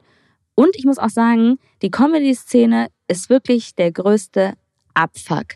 Also Radio, Neid auf jeden Fall. In dieser Instagram- äh, Influencer-Bubble habe ich hin und wieder auch mal irgendwie was zu tun gehabt. Auch nicht immer alles geil und da ist auch wirklich viel Neid unterwegs. Medien und was weiß ich nicht was, Leute, Moderation etc. Podcast, auch nicht immer alles geil. Aber Comedy da gönnt sich wirklich nicht, also wirklich das Schwarze unterm Fingernagel wird sich da nicht gegönnt. Das ist wirklich so eine hasserfüllte Szene, das kannst du dir nicht vorstellen. Was meinst du? Guck dir den Comedy-Preis an, wie die da alle sitzen mit was von der Fleppe, weil sich da keiner einen anderen Preis irgendwie gönnt oder sowas. Es ist wirklich schwierig und ich kenne auch einige weibliche Comedy-Frauen, Comedians, ähm, die irgendwann gesagt haben, ich mache Comedy gerne und ich bin gerne lustig, aber ich ertrage diese Szene nicht mehr. Kenne ich echt einige, die auch gut sind, die wirklich was noch viel mehr erreichen könnten, aber die haben es nicht mehr ertragen bei diesen Mixed-Shows mit diesen anderen Leuten, größtenteils auch Typen, was die für Kommentare bekommen haben, wie übergriffig die in ihrer Wortwahl waren, äh, wie schlecht die gemacht wurden, dass die gesagt haben, ich, ich, ich ertrage das einfach nicht mehr persönlich. Also vielleicht ist es auch eine Sensibilität, die Frauen so in sich tragen, dass die irgendwann sagen, ich gebe hier auf. Ich kann einfach nicht mehr. Kann ich voll verstehen, weil glaub mir, ähm, ich habe das auch schon erlebt und hätte ich nicht irgendwie auch das Glück, dass ich mittlerweile eine starke Community habe und ich nicht auf 80 Mixed-Shows unterwegs sein muss, weil das ist, das ist nicht cool. Das macht keinen Spaß. Also, was sind genau Mixed-Shows?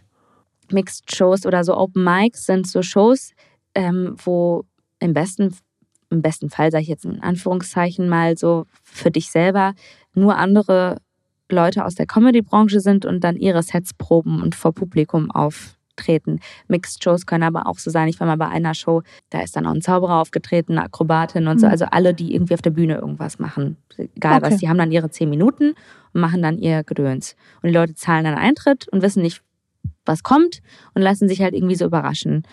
Bei Comedy Mixed Shows weißt du zumindest, okay, ich zahle Geld und kriege Comedy. Und dann gibt es auch noch die Open Mics, da kann dann eigentlich gefühlt jeder auf die Bühne. Mixed Shows ist schon noch ein bisschen mehr so gebucht. Mhm. Da sagt man dann, okay, du mm, kommst dann dahin, dann macht der das. Bei Open Mics ist mehr so, okay, du bewirbst dich für einen Slot und dann, ja, also hier in Deutschland ich war auch mal in Amerika, in LA, ähm, im Comedy Store, beim Improv. Das ist eine ganz andere Nummer. Da stehen jeden Abend, wenn äh, Open Mics ist, 140 Leute, die auf die Bühne wollen. Und da können zehn, genau, weil jeder hat sechs Minuten und das ist eine Stunde. Ähm, und dann kommen die in so einen Lostopf und dann werden die gezogen. Und dann sitzen diese 140 Leute zum Beispiel da in dem Raum. Also du hast dann eigentlich nur Comedians, die alle auf die Bühne wollen. Und da ist dann der Host und der sagt dann, okay, jetzt ist die Person dran und als nächstes kommt dann die und dann stellst du dich hin und bin nie gezogen worden. Aber hier in Deutschland schreibst du halt irgendwie in diese Facebook-Gruppe, ich würde gerne dann und dann auftreten und dann mit einer sehr großen Wahrscheinlichkeit kriegst du auch einen Slot, weil der Andrang nicht so groß ist. Ah, okay, krass. Ähm, war mir jetzt auch mal irgendwie was ganz Neues. Also zusammengefasst könnte man sagen, Frauen werden vielleicht auch einfach nicht so stark gefördert, weil dann irgendwie gerade so im Fernsehen oder sowas irgendwelche Typen darüber entscheiden, ob eine Frau auftreten darf oder nicht. Und wenn sie dann auftritt, dass sie dann halt richtig dumme Kommentare irgendwie vom Publikum bekommt ja. oder von den Zuschauern, die ja, mhm. die vielleicht auch einfach selber anders sozialisiert und aufgewachsen sind und noch aus einer anderen Zeit stammen, wo man das alles ja noch sagen durfte. Ja, also ich muss, ich will jetzt nicht sagen, zum Beispiel bei Open Mics oder sowas halt, ich glaube schon, weil wenn du dich als Frau anmeldest, dass du relativ schnell zum Zug, Zuge kommst, weil die schon natürlich irgendwie auch gucken wollen, dass auch Frauen auf die Bühne kommen. Ich glaube nur, dass dann irgendwann kommt diese Grenze, wo mhm. du halt nicht mehr so gefördert wirst. Plus, wie gesagt, guck dir die Kommentare an unter zum Beispiel diesen Nightwash-Videos. Also ich meine, Humor ist eine Ansichtssache. Und wenn es dir nicht gefällt, völlig legitim, weißt du? Und es gibt auch viele Sets, die ich brutalst unlustig finde. Von Männern und von Frauen. Oder welches Geschlecht auch immer da gerade auf der Bühne steht oder auch geschlechterlos ist. Also wer auch immer da auf der Bühne steht, ich finde, das hat nicht nur was irgendwie damit zu tun, dass, dass es dann eine weibliche Person ist. Und das ist aber schon alleine und dann kommen halt zusätzlich diese ganzen sexistischen Kommentare. Die soll lieber Schwänze lutschen, äh, die, äh, was zieht die sich so billig an, äh, warum sieht die überhaupt, oder auch so dieses, ja, die ist cool, weil die schminkt sich nicht. Wo ich mir auch denke, warum ist die cool, weil die sich nicht schminkt? Also ich will nicht wissen, was sich zum Beispiel eine Inisa Armani alles anhören musste, nur weil die irgendwie ein gewisses Erscheinungsbild hat. Oh Gott, weißt du, wo ich mir auch denke, so, lass die doch aussehen, wie die ist und wenn du meinst, die beurteilen zu müssen, dann mach nur bitte, also was, was ihre Arbeit betrifft. Und wenn die da einfach nur in einem Stringtanga steht, mit einem Bikini-Oberteil, so what? Absolut. Also weißt du, das sehe ich genauso wie du. Wobei, wenn ich jetzt gerade so drüber nachdenke, den einen oder anderen Comedian würde ich jetzt auch ungern im Stringtanga sehen.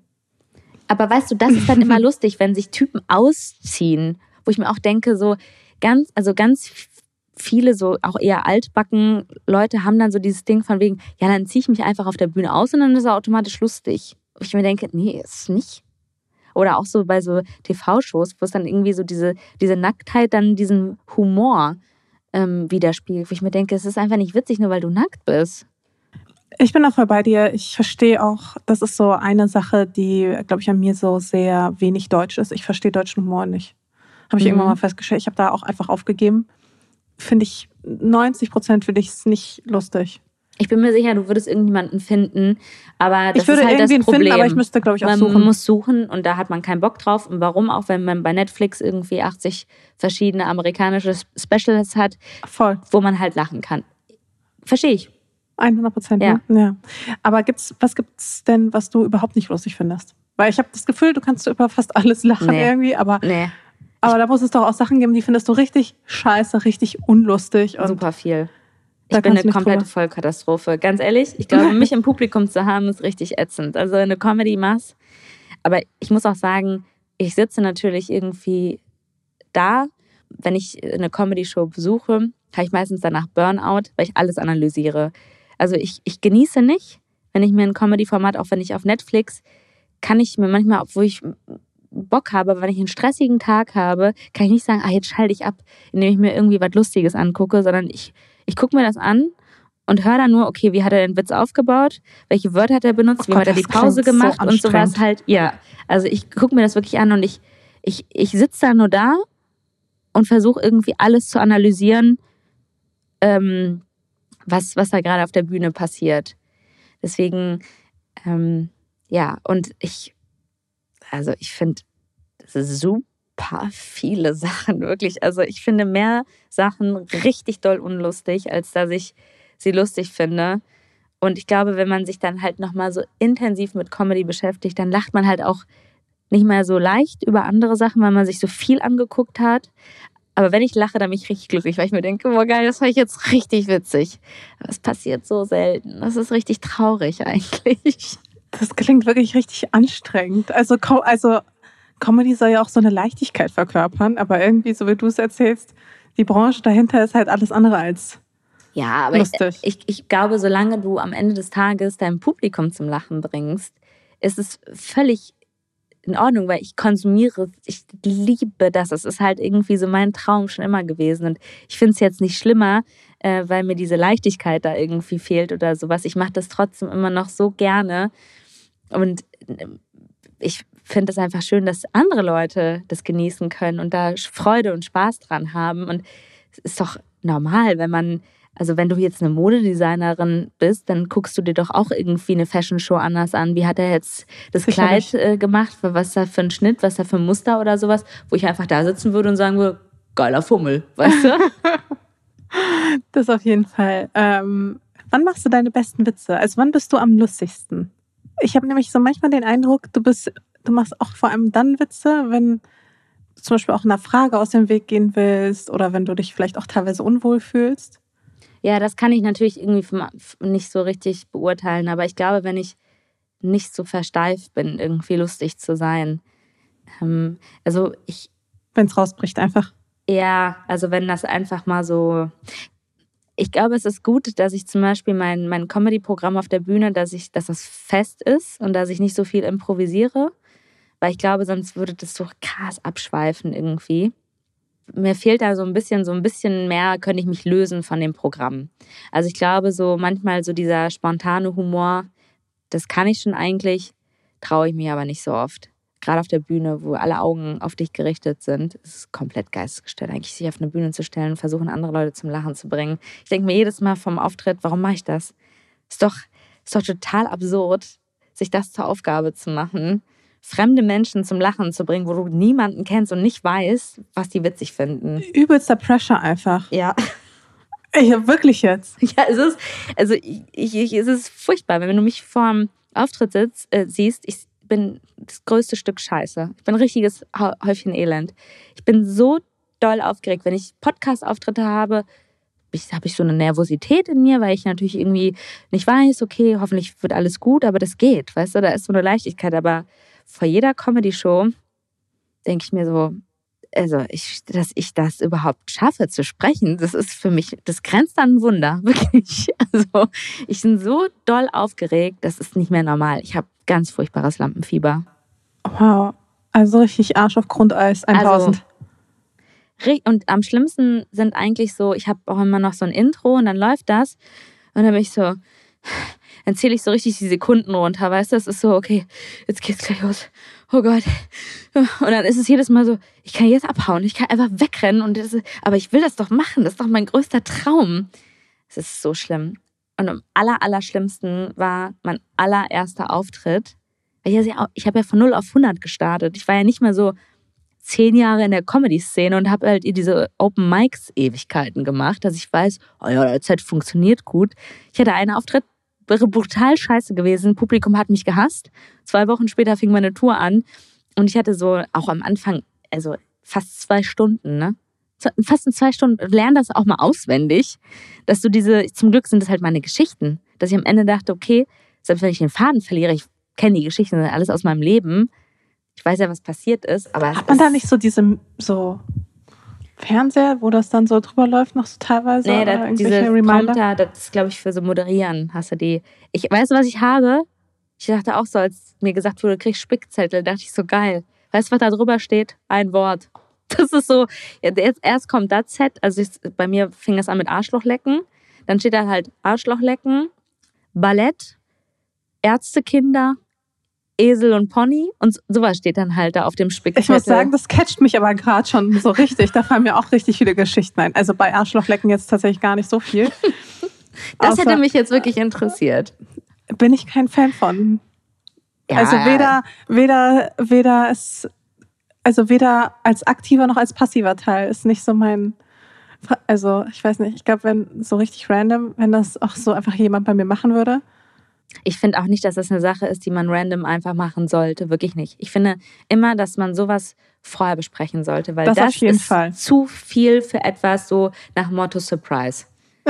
nee, weil ich finde das auch, weil wirklich Leute eher tendieren zu, mag ich voll oder mag ich gar nicht. Und das ist nichts, wo man einfach machen sollte, finde ich. Ist nicht okay sollte man immer absprechen. Das auf jeden Fall. Ähm, ich versuche mir das nur irgendwie in so einer Situation gerade vorzustellen und ich denke, ich bin kein Fan davon einfach. Wäre jetzt, wär jetzt nicht auf meiner, auf meiner Goals-List. Da musst du jetzt nicht für dich schlimm fühlen. Du sprichst ja viel über dieses Thema toxische Beziehungen. Mhm. Ist auch etwas, womit ich auch sehr gut relaten kann. Äh, ist bei mir aber tatsächlich ein paar Jahre her. Und es hat dann auch noch ein paar Jahre gedauert, bis ich gecheckt habe, dass das eine toxische Beziehung war. das ist ja auch nochmal so ein ähm, Prozess. Und ich finde es krass, wie offen du darüber redest. Also das, also wie, wie offen und ehrlich du damit umgehst und auch quasi auch die Öffentlichkeit daran teilhaben lässt. Also ich kann mir auch gut vorstellen, dass du ja auch viele, ja, dass du auch eine Anlaufstelle für viele bist, naja, jetzt die selbst auch ähm, in toxischen Beziehungen stecken und die dir vielleicht auch ja ihre persönlichen Geschichten erzählen. Wie, wie, wie reagierst du darauf? Ähm, also erstmal danke. ähm, ich fange einfach mal an.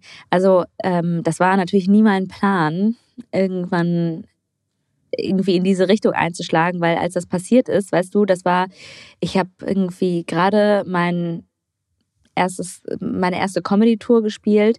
Ich hatte diesen wahnsinnig erfolgreichen Sex-Podcast. Also eigentlich war eigentlich, also in meiner Welt alles cool gerade. Und ich dachte so, ja, äh, ich will richtig derben Sex-Comedy machen, so wie das auch in dem Podcast ist. Nur vielleicht halt irgendwie so ein bisschen mehr in diese Humorschiene noch.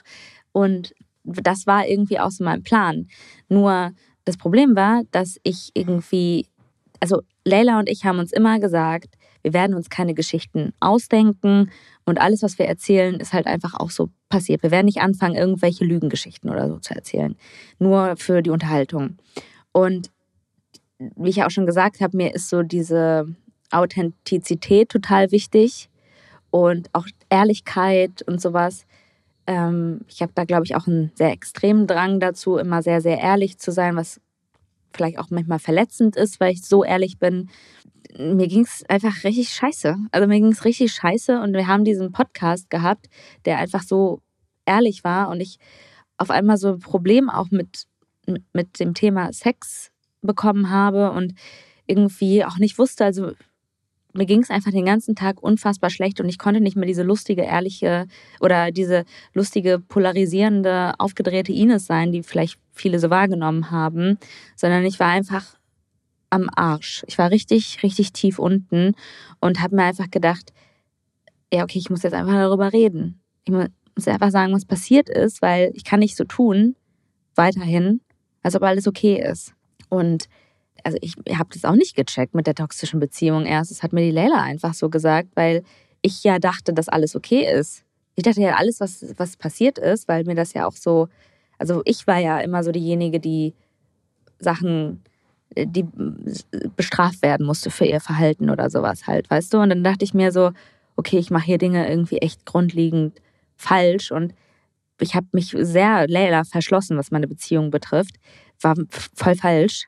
Aber das ist halt einfach so passiert, weil dieser Mensch einfach alle meine Freunde und alle meine Familie, also meine Familie und meine Freunde schlecht geredet hat und mir das so peu à peu so eingetrichtert hat, dass deren Meinung nicht richtig ist und dass ich nicht darauf Wert legen sollte und dass sie mir was Schlechtes wollen oder sowas.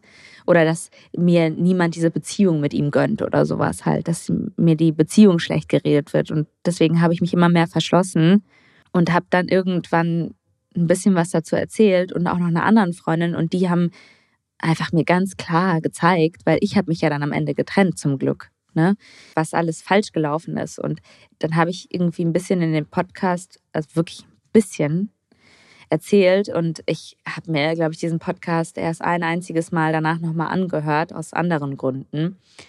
Und ich weiß ehrlich gesagt gar nicht mehr so wirklich, was ich da gesagt habe. Ich weiß, dass ich ungefähr, aber ich kann es dir nicht sagen, ich hatte nur wahnsinnige Angst vor dem Tag, als diese Podcast-Folge rauskommt, weil ich gedacht habe, es war für mich nie so ein Problem, über Sex zu reden.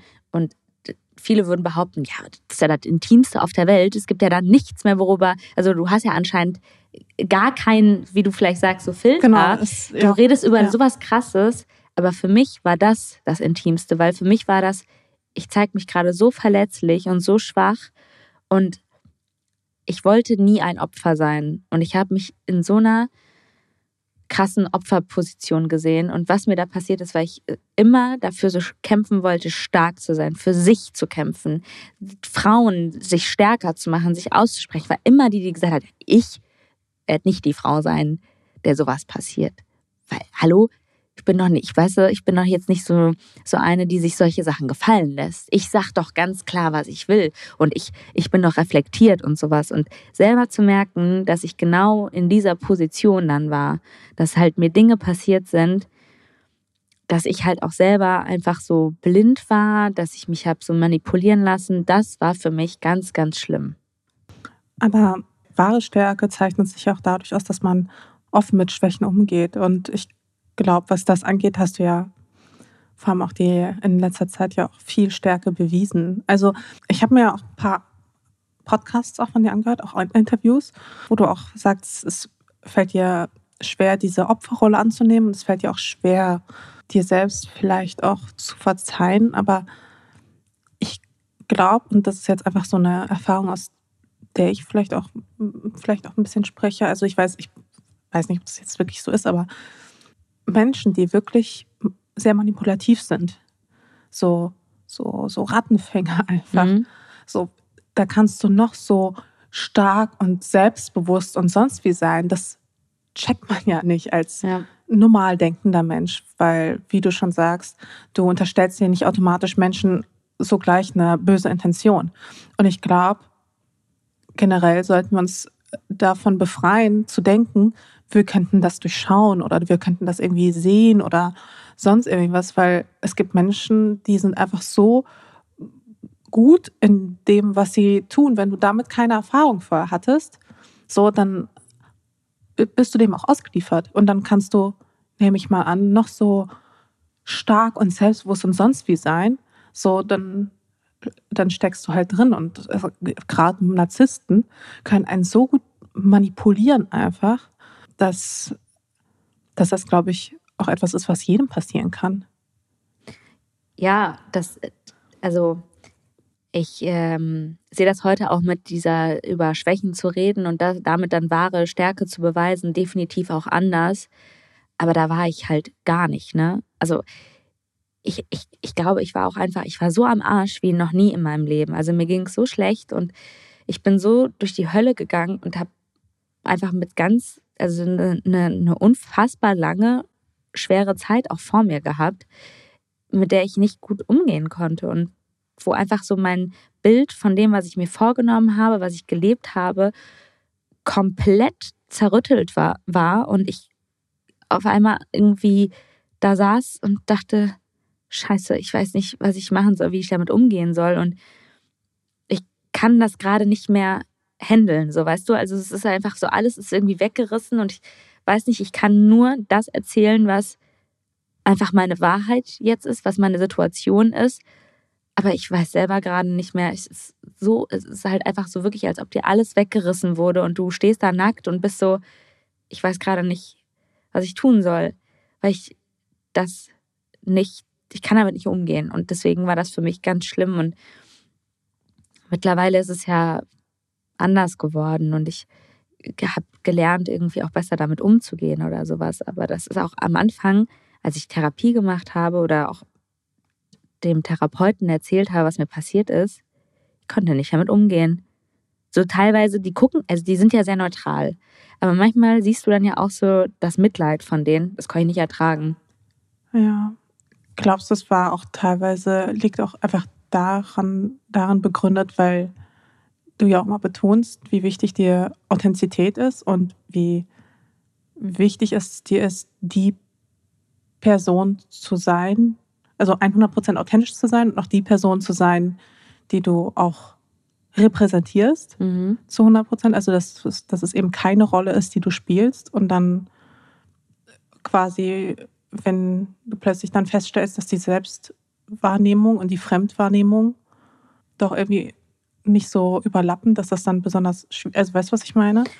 Dass ja. es vielleicht damit einfach zusammenhängt, dass du das eine Bild von dir hattest und dann aber merkst, okay, das bist du vielleicht doch gar nicht so sehr, wie du dachtest, dass du da einfach sehr streng Total. Mit, dir, mit dir umgegangen, umgegangen bist? Total, aber es war halt auch so, dass ich gedacht habe, wow, ich gehe da von der Bühne und habe irgendwie meine eigene Tour gespielt und meine Show gemacht. Und weißt du, ich beende meine Show nicht mit einem krassen Gag, sondern ich habe halt so eine eher so eine emotionale Ansprache dann nochmal.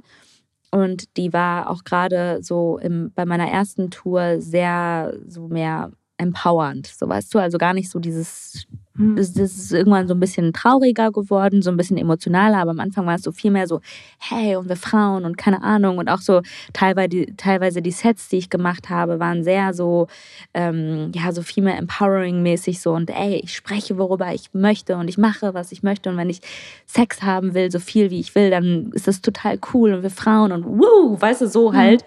Und ich habe halt gedacht, Ey, und ich bin von der Bühne gegangen und dann habe ich mich quasi, ich habe etwas verkörpert, was ich mir gewünscht habe, auch zu sein. Und dann gehe ich nach Hause und lass mich die Treppe runterschubsen, so nach dem Motto, weißt du?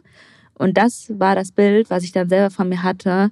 Und ich war einfach auch natürlich auch krass enttäuscht von mir selber. Ich bin natürlich wütend über das, was mein Ex-Partner gemacht hat. Aber ich bin mehr wütend auf mich selber, dass ich nicht auf mich aufgepasst habe und dass ich gedacht habe, ich wäre jemand, der ich eigentlich nicht bin. Glaubst du, das könnte nochmal passieren? Ja, glaube ich schon. Also ich glaube nicht, dass ich, ähm, also ich bin auf jeden Fall vorsichtiger geworden und ich glaube, ich nehme auch Red Flags, also diese Anzeichen, viel intensiver wahr, teilweise wahrscheinlich auch übertrieben. Also ich könnte mittlerweile kann ich in jedem Red Flag sehen. Also du kannst mir Menschen vorsetzen und ich unterhalte mich mit der Person. Also bei jedem Dude, ich glaube, ich bin keine gute ähm, Freundin, gerade wenn Mädels oder Freundinnen von mir einen neuen Typen kennenlernen und mir von dem erzählen. Ich sehe sofort immer diese ganzen Red Flags. Also es ist auch gerade so ein bisschen hm, vielleicht nicht so gesund in der Richtung, irgendwie da so extrem drauf zu achten. Aber ich kann, also. Was ist denn, was sind so Red Flags für dich? Boah, ich finde, wenn ich merke, die einfach. so in letzter Zeit, die dir so einfach in letzter Zeit begegnet sind? Ich hatte zum Glück in freundschaftlichen Beziehungen das gar nicht mehr. Ich hatte das tatsächlich beruflich das letzte Mal, dass ich gemerkt habe, okay, wow, äh, ich bin jetzt so intensiv mit dem Thema beschäftigt auf einmal merke ich, dass ich total in so einem toxischen Verhältnis beruflich stecke. Ich habe es aber dann gemerkt und dann mich auch mit einer Freundin darüber unterhalten und ihr es gar nicht so gesagt, sondern sie hat es dann auch gesagt. Und dann dachte ich so, okay, gut, es ist jetzt nicht nur, dass ich extrem denke und irgendwie das Gefühl habe, alle sind jetzt gegen mich oder sowas. Äh, das habe ich dann mal dann auch beendet und dann äh, habe ich mich auch viel, viel besser gefühlt. Ähm, aber ich habe das irgendwie auch so bei Freundinnen manchmal gehabt, dass ich mir denke, du bist nicht glücklich in der Beziehung. Und es ist gar nicht so, dass es immer so böswillig ist. Das, was da teilweise in meiner Beziehung, in meiner Ex-Beziehung passiert ist, das war wirklich extrem schon, was da teilweise passiert ist. Und ich finde, es muss nicht immer so extrem sein, dass man sagt, ach, nur dann ist es eine toxische Beziehung. Also es gibt auch Sachen, die sind so, ich merke einfach, dass Menschen, manche Menschen unglücklich sind mit dem Partner an der Seite.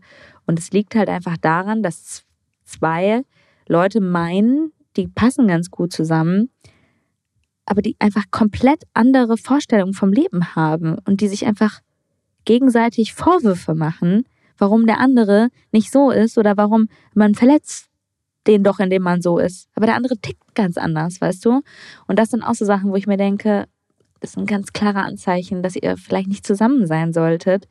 Ihr seid weder der eine noch der andere ist ein böser Mensch, aber das ist, ihr seid, macht euch beide unglücklich, so weißt du? Und das sind auch so, finde ich, so Anzeichen von, nee, weil du biegst dich jetzt nur danach, der anderen Person zu gefallen. Ja, es sind halt irgendwie so Kleinigkeiten. Ich will jetzt nicht sagen, dass, dass irgendwie voll viele meiner Freundinnen oder so in so ganz massiven, übergriffigen Beziehungen sind, zum Glück nicht.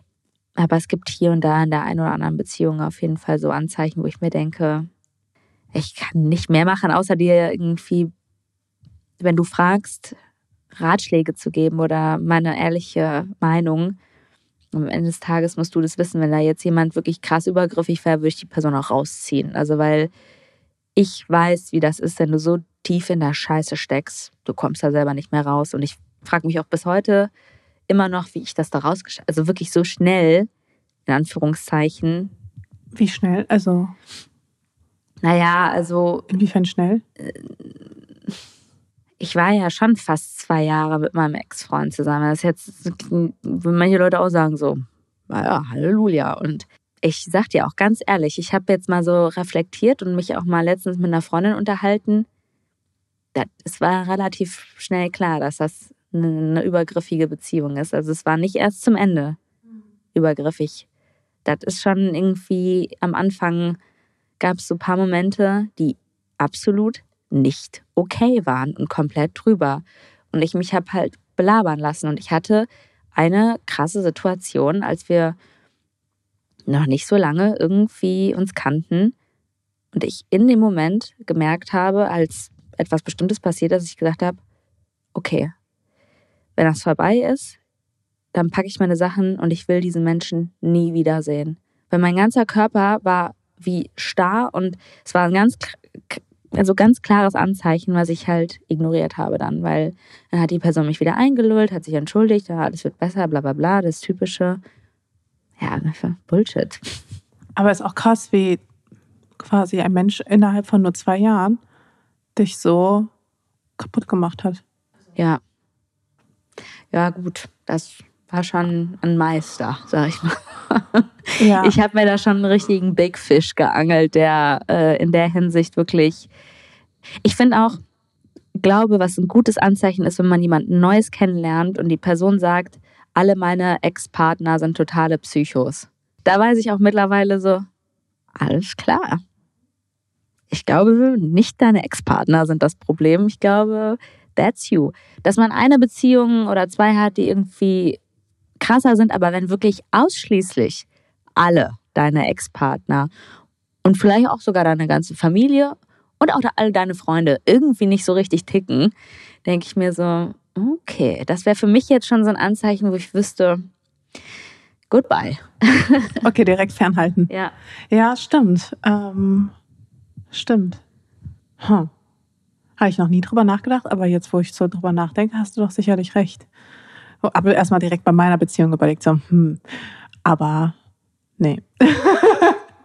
ja, ich finde aber, das ist auch völlig legitim. Also ich, also ich finde es voll wichtig, einfach ähm, auch selbst, aber ich finde es ja auch tatsächlich voll okay, wenn mein Partner oder auch ich ein okayes Verhältnis zum, zu den Ex-Partnern haben.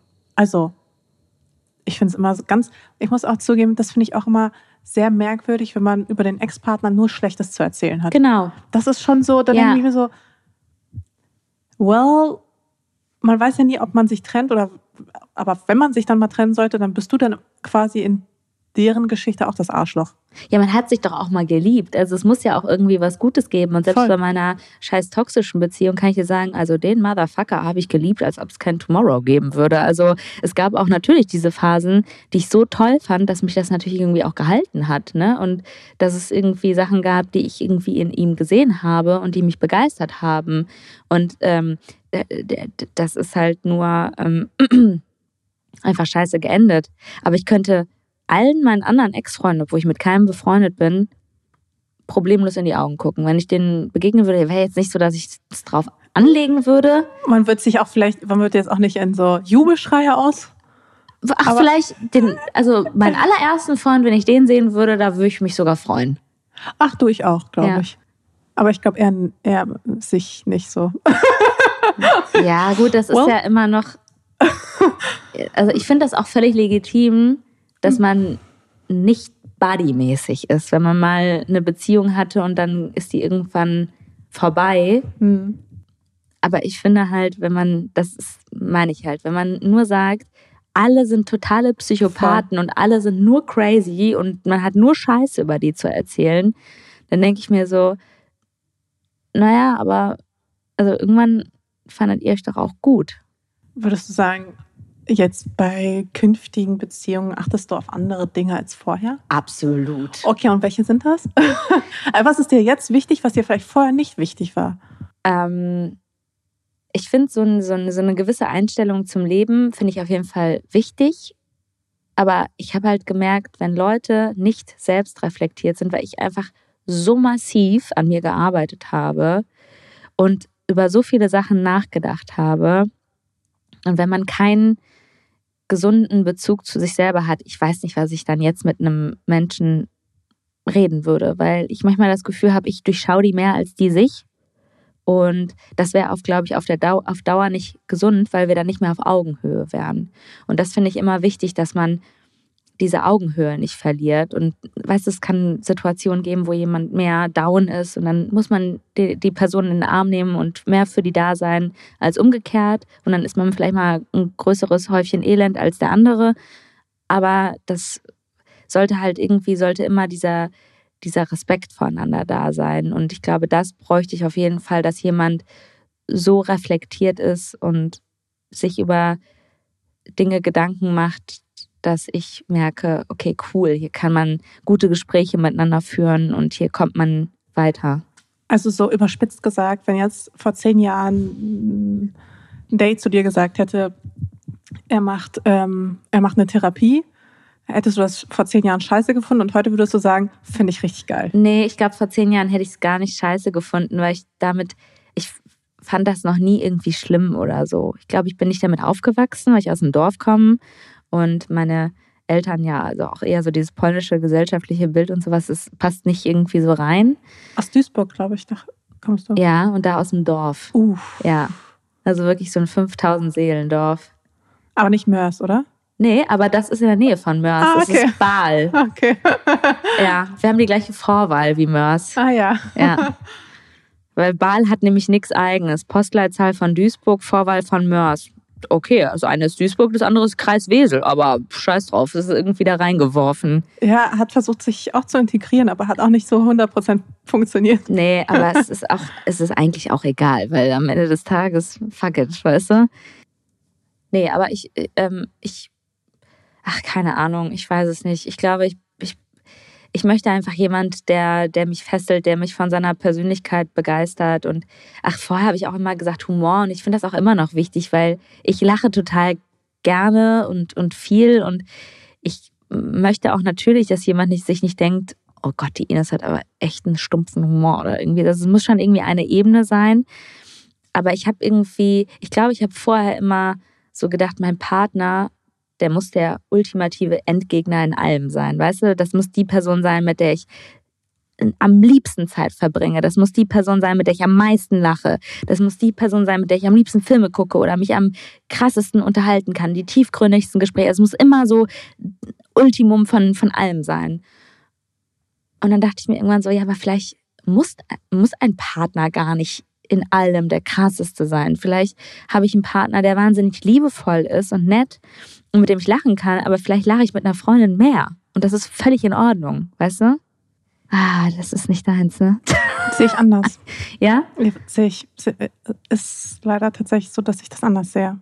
Aber ich glaube, weil ich, weil ich vieles bei dir erkenne, wodurch das ich selber auch durch das ganze Hören und mich mit dir auch beschäftigen, ähm, habe ich vieles wiedererkannt, was ich quasi von meinen eigenen Mustern kannte. Also so dieses, man ist mit einem Narzissten zusammen, dann trennt man sich, man fühlt gar nichts. Ich habe ich hab so wenig gefühlt, dass ich wirklich die allerschlimmsten Dinge getan habe, nur um irgendwas zu fühlen. Ähm, und dann denkt man sich an irgendeinem Punkt, also nichts gegen meinen Ex-Freund, mein Ex-Freund ist ein wunderbarer Mensch, aber Der toxische? nee, nee, der, der, so. Der ist auch okay eigentlich, aber wir haben einfach, das war kein Match für uns. Der, mit, der ist mit einer anderen auch besser aufgehoben als mit mir, aber das, das konnte ich zu dem Zeitpunkt noch nicht so sagen. Ähm, aber dann habe ich eben genau die gleichen Gedanken gehabt. Vielleicht brauche ich ein, äh, mehr Sicherheit in der Beziehung, mehr, ähm, vielleicht muss ich hier und da einfach Abstriche machen, aber vielleicht ist der liebe, verständnisvolle Partner vielleicht der richtige Weg und so weiter und so fort. Und dann war ich in einer Beziehung, die auch super schön war und super glücklich und mit einem Partner, der mich auch wirklich gestärkt hat, der das Beste aus mir rausgeholt hat und der auch, ähm, der mir auch so viel Liebe und Selbstbewusstsein auch geschenkt hat, dass ich wirklich, ich habe wirklich nur Positives über ihn zu, Mhm. zu sagen. Wir waren auch fünf Jahre zusammen. Ich bin wegen ihm nach Berlin gezogen, alles Mögliche. Aber irgendwann nach fünf Jahren habe ich dann festgestellt, dass mir das einfach nicht reicht. Und ich meine, wir haben uns eh so ein bisschen auseinanderentwickelt. So, er hatte andere Interessen als ich und so weiter und so fort. Aber er war auch einfach ein anderer Typ. Und all das, was ich vorher auch so mochte und wofür ich ihn auch geschätzt habe, dafür habe ich ihn auch weiterhin geschätzt. Also gerade so das Thema Sicherheit und so weiter und so fort. Aber dass wir nicht denselben Musikgeschmack hatten, dass wir nicht den, denselben Humor vielleicht auch teilweise hatten, etc. Das hat mich dann wirklich an den Punkt gebracht, wo ich gesagt habe, okay, ich werde jetzt, ich bin nicht mehr weit von der 30 und ich führe eine tolle Beziehung und es ist, es ist richtig dumm, diese Beziehung jetzt zu beenden. Einfach weil, also, warum sollte ich das tun? Also, es ist wirklich, der Mann ist ein Jackpot. Aber das ist es irgendwie noch nicht. Es ist, es ist es einfach noch nicht. Irgendwas, irgendwas fehlt. Ich kann nicht sagen, was es ist, aber irgendwas fehlt. Und dann habe ich mich getrennt. Und dann habe ich drei Monate später, super random, äh, meinen jetzigen Freund kennengelernt. Und da würde ich sagen, also, das habe ich dann auch keine Sekunde seitdem bereut. Also, ohne ihn jetzt hier zu viel zu loben, falls er zuhört. Aber man kann, glaube ich, schon das ganze Paket haben. Und er ist für mich auch tatsächlich der Mensch, und das fühle ich zum ersten Mal auch wirklich so intensiv, mit dem alles, egal was ich mache, alles macht viel mehr Spaß. Und macht auch mehr Spaß teilweise größtenteils als mit einer Freundin. Ich glaube, es ist nicht verkehrt, und das, wie gesagt, das sage ich einfach, weil ich selber fünf Jahre in einer Beziehung war, wo ich gesagt habe, man kann nicht alles haben, aber jetzt, zehn Jahre später insgesamt, kann ich schon, würde ich sagen, man kann alles haben und man kann auch einen Menschen finden, der wirklich auch zu einem passt. Und er ist aber auch so speziell, dass er aber auch nicht zu allen Frauen passt. Also es ist jetzt dann nicht so, dass das irgendwie so der Universalmann oder sowas ist, der dann auf, der dann für alle Frauen. Als ich den kennengelernt habe, meine Freundin eine meiner engsten Freunde, hat ihn vor mir gedatet und die war so, oh, nee, Mascha, also, also mach das mal, aber der ist so richtig, der ist so ein bisschen zu lieb und ein bisschen zu langweilig. Und ich war so, was ist, also, was ist gegen zu lieb und zu langweilig einzuwenden, bitte? Für, für die eine passt es vielleicht nicht, aber für dich passt es dann vielleicht total gut. Und ähm, deswegen, äh, deswegen tue ich mich schwer zu sagen, nee, man muss hier und da Abstriche machen, weil ich bin, ich sehe das gar nicht mehr, dass man Abstriche machen sollte. Außer beim Frauenarzt. Beim ähm, Frauenarzt? Naja, dann macht er doch einen Abstrich. ich war so, ich war so, den habe ich gar nicht geraubt. Ich war so, das letzte Mal, wo ich was noch, noch einen Abstrich machen würde, wäre beim Frauenarzt. Ja, ja gut. Nein, das, das war jetzt wirklich nur auf, das ist wirklich ein, ein, ein richtiger Abstrich, Vaginalabstrich, sowas halt meine ich oh, halt, ja. Ja, das ist nicht geil. Ey, ich finde das total schön und ich höre sowas so gerne und freue mich auch darüber. Ähm, aber ich glaube, das ist halt einfach so selten, dass ich mir das selber versuche, besser zu reden, indem ich sage, vielleicht ist es besser, dass ich nicht gucke, dass ich das, weißt du, den ultimativen Menschen, auf den warte oder irgendwie mir erhoffe, dass der irgendwann in mein Leben kommt, weil ich mir denke, nee, das ist so unrealistisch, das wird irgendwie nicht passieren. Und davon abgesehen, ich dachte zum Beispiel, dass mein ähm, Ex-Freund, also der toxische Mensch, dass der wirklich mein ich finde das Wort auch immer manchmal ein bisschen schwierig, aber dass es so wirklich mein Soulmate ist, ne? War, dachte ich. Also, weil das so absurd war, wie wir so gleiche Gedanken hatten oder so die Sachen gegenseitig ausgesprochen haben oder ich mir auch gedacht habe, boah, der fühlt die Dinge so sehr oder darauf, wo ich, worauf ich so Wert lege, das, das feiert der genauso oder das sieht der irgendwie so und wir sind so gemeinsam, sind wir irgendwie so krass und auch irgendwie meine Freundinnen waren so, boah, ey, ihn ist also ist absurd, wie der über dich redet und wie ihr zusammen seid. Äh, einige Freundinnen von mir meinten auch so, boah, es ist so cool, dass du jemanden gefunden hast, der dir auch mal so Konter geben kann, weil man hatte immer so das Gefühl, deine hm, Partner da vorne, die waren irgendwie immer so, die konnten dir nicht das Wasser reichen, was jetzt nicht böse gemeint ist, überhaupt nicht. Und das ist, glaube ich, ich, ich meinte auch von denen ja, nicht böse gemeint, dass die irgendwie Lappen sind oder so auf gar keinen Fall. Ähm, Lappen. Ja, nein, das klingt dann irgendwie immer so, so, so, so unmännlich oder so. Es war überhaupt nicht so gemeint. Es war einfach nur, dass ich wahrscheinlich. Hat einfach nicht gepasst. Genau. Und dann habe ich aber irgendwann, und das war für mich auch so wichtig, weil ich natürlich, abgesehen davon, dass ich unfassbar verletzt war und auch begriffen habe, wie übergriffig diese Beziehung, also weißt du, alles, was mir auf einmal klar wurde und was passiert ist. Und top sind noch andere Sachen zu mir gekommen. Damit musste ich erstmal irgendwie klarkommen und ich kam nicht klar. Und irgendwann habe ich so begriffen, und das ist besonders gewesen, ich war mit ihm zusammen in Tulum und dachte, es ist der schönste Urlaub ever gewesen. Und dann habe ich danach alleine eine Reise nach Tulum gemacht. Und da ist mir so viel bewusst geworden, weil ich so in den gleichen Gegenden war, teilweise im gleichen Hotel. Dann habe ich ähm, ein schamanisches Ritual gemacht, was ich vorher auch mit ihm gemacht habe und so. Und da ist mir so bewusst geworden, dass ich gemerkt habe, und dann habe ich so über Sachen nachgedacht. Und ich dachte so, fuck, das war gar nicht mein Soulmate. Der ist einfach eine leere Hülle und er hat einfach das kopiert, was ich ihm gegeben habe. Weil ich so über Sachen nachgedacht habe, was ich gesagt habe, was mir wichtig ist, was ich gut finde. Zum Beispiel weiß ich auch, dass ich irgendwann mal im, Podcast mit Leila mal gesagt, dass ich so hängen geblieben bin auf äh, den Charakter von La La Land, den Ryan Gosling gespielt hat. Und ich habe mich so sehr irgendwie auch in diese Rolle verliebt und äh, in, fand die Musik so toll. Und eines der ersten Sachen, als ich bei meinem Ex-Freund zu Hause war, war, ich bin da reingekommen, er hat sich ans Klavier gesetzt und hat den Song nachgesungen. Und ich dachte mir so, oh mein Gott, krass. Weißt du? Weil ich dachte mir so, hä? Ey, aber was für Psychospielchen bitte. Ja, und dann ist mir irgendwann einfach so bewusst geworden, der hat einfach, der hat immer so getan, als ob der sich so nicht so für meine Sachen interessiert, die ich so mache.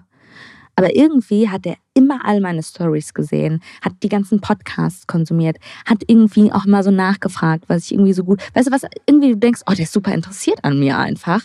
Und dann habe ich einfach nur gemerkt, der weiß gar nicht, der hat gar keine eigene Meinung. Der ist zum Beispiel auch, der vorher hat der Fleisch gegessen, auf einmal war der mit mir zusammen, hat er vegan gelebt.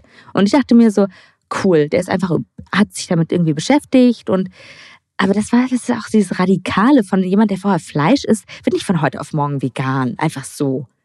Und hat keine Meinung dazu. Weißt du? Also entweder beschäftigt er sich wirklich und hat dann auch irgendwie erzählt dir, warum das passiert ist. Okay, aber da muss man echt sagen, da hast du auch wirklich einen besonderen Motherfucker irgendwie abbekommen. Also ja, ich sag ja, das ist schon auf jeden Fall ein Big Player gewesen in, in dem Game. Der hat mich gespiegelt. Eigentlich habe ich mich krass in mich selber verliebt und dachte mir so, boah, wie cool. Und der hat auch, der hat ähm, den Humor an, an mich angepasst und sowas, was man ja automatisch, man ist immer so ein bisschen, man passt sich immer so ein bisschen an in einer Beziehung. Aber der hat halt genau gewusst irgendwann, ah, ich lache darüber. Und dann hat er nur in der Richtung immer so, und ich dachte mir so, ah, geil und cool und, und dachte halt einfach so, boah, krass, ähm, wir sind uns einfach so unfassbar ähnlich, aber sind wir nicht. Und das ist mir so, das war so, so ein Knoten, der so geplatzt ist, weil ich mir dachte, ich habe den perfekten Menschen, der natürlich aber auch ganz schlimm war, aber die guten Zeiten waren ja so intensiv, ich dachte mir so, ich werde nie wieder so jemanden finden. Fakt ist, ich habe gedacht, dass ich eigentlich den perfekten Menschen für mich gefunden habe, aber eigentlich ist es ein, ein total traurig, so wie, wie er war, weil er keine eigene Persönlichkeit hat. Da, ja, es ist auch wirklich richtig schlimm. Also, ich finde, du redest ja auch viel darüber, aber du gibst ja jetzt auch nicht so unfassbar viel gleichzeitig preis. Deswegen bin ich allein schon dankbar, dass du da überhaupt so so offen mit mir äh, darüber sprichst, weil es ja schon einfach, man merkt ja auch, dass dich das Thema ja auch nach wie vor mitnimmt, dass es einfach immer noch nicht, dass immer noch präsent ist und immer noch da ist. Und ich glaube, sowas, ich glaube, es ist auch völlig in Ordnung, wenn man sagt, das wird mich, das nehme ich mit ins Grab.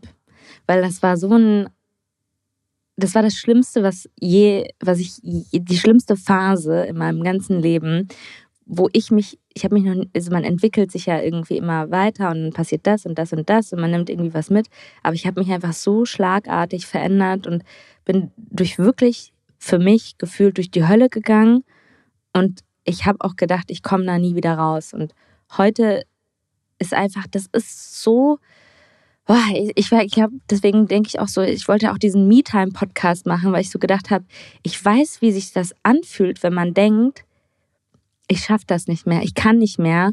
Und ich habe irgendwie gedacht, ich will irgendwie eine Hilfe geben, weil ich selber, dadurch, dass ich so durch die Hölle gegangen bin und diese Gefühlszustände kenne, und ich meine, das, das ist ja auch das, was ich immer wieder höre und das, was du auch sagst, ist, wenn ich über Sachen rede, dass Leute sagen, kann ich eins zu eins.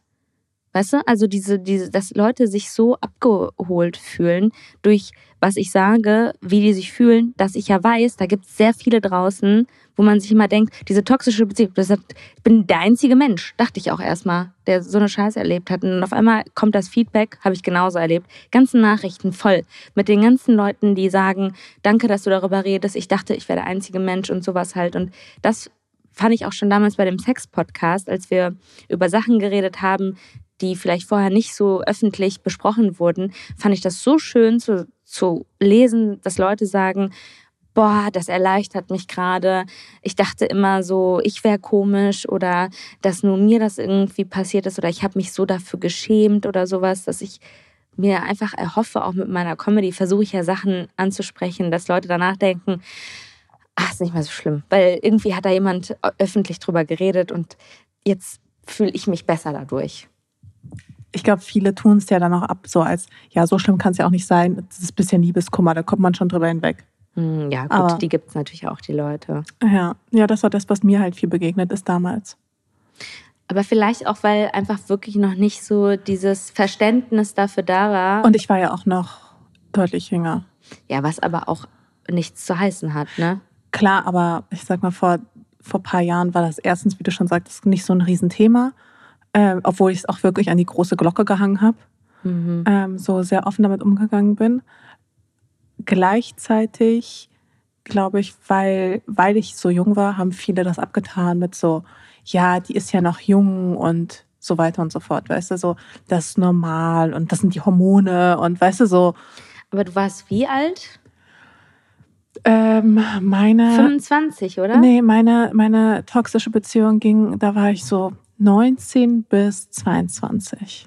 Gut, aber du bist ja eigentlich schon ein erwachsener Mensch und es ist jetzt nicht ja. so, okay, die ist jetzt ein Teenie und äh, trauert, dass dich Take That getrennt haben. Das geht wieder vorbei.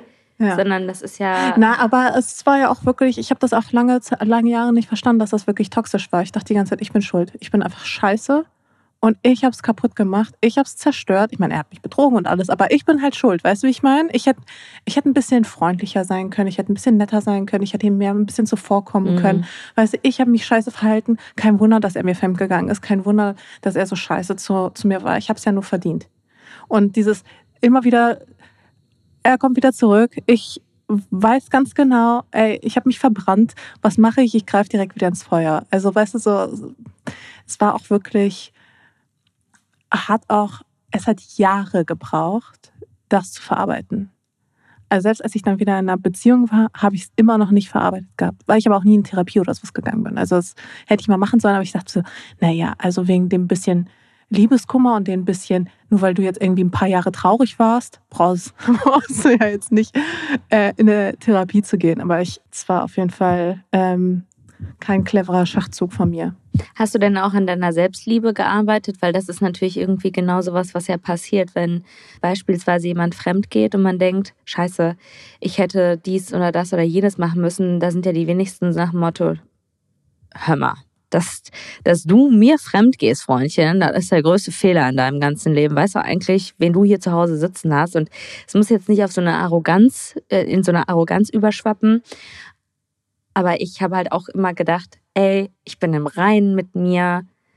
Ich finde mich super. Klar, jetzt ist ne, irgendwie eine Problemzone oder gibt immer jemanden, der geiler ist in irgendeiner Sache, wo man sich denkt, schade, dass ich nicht so rede oder so aussehe oder nicht die Haare habe, aber darüber reden wir ja jetzt gar nicht, sondern so für sich so einen gesunden Selbstwert. Und ich dachte, den habe ich. aber ja, definitiv nicht. Weil ja, sonst wäre das ja nicht passiert. ja.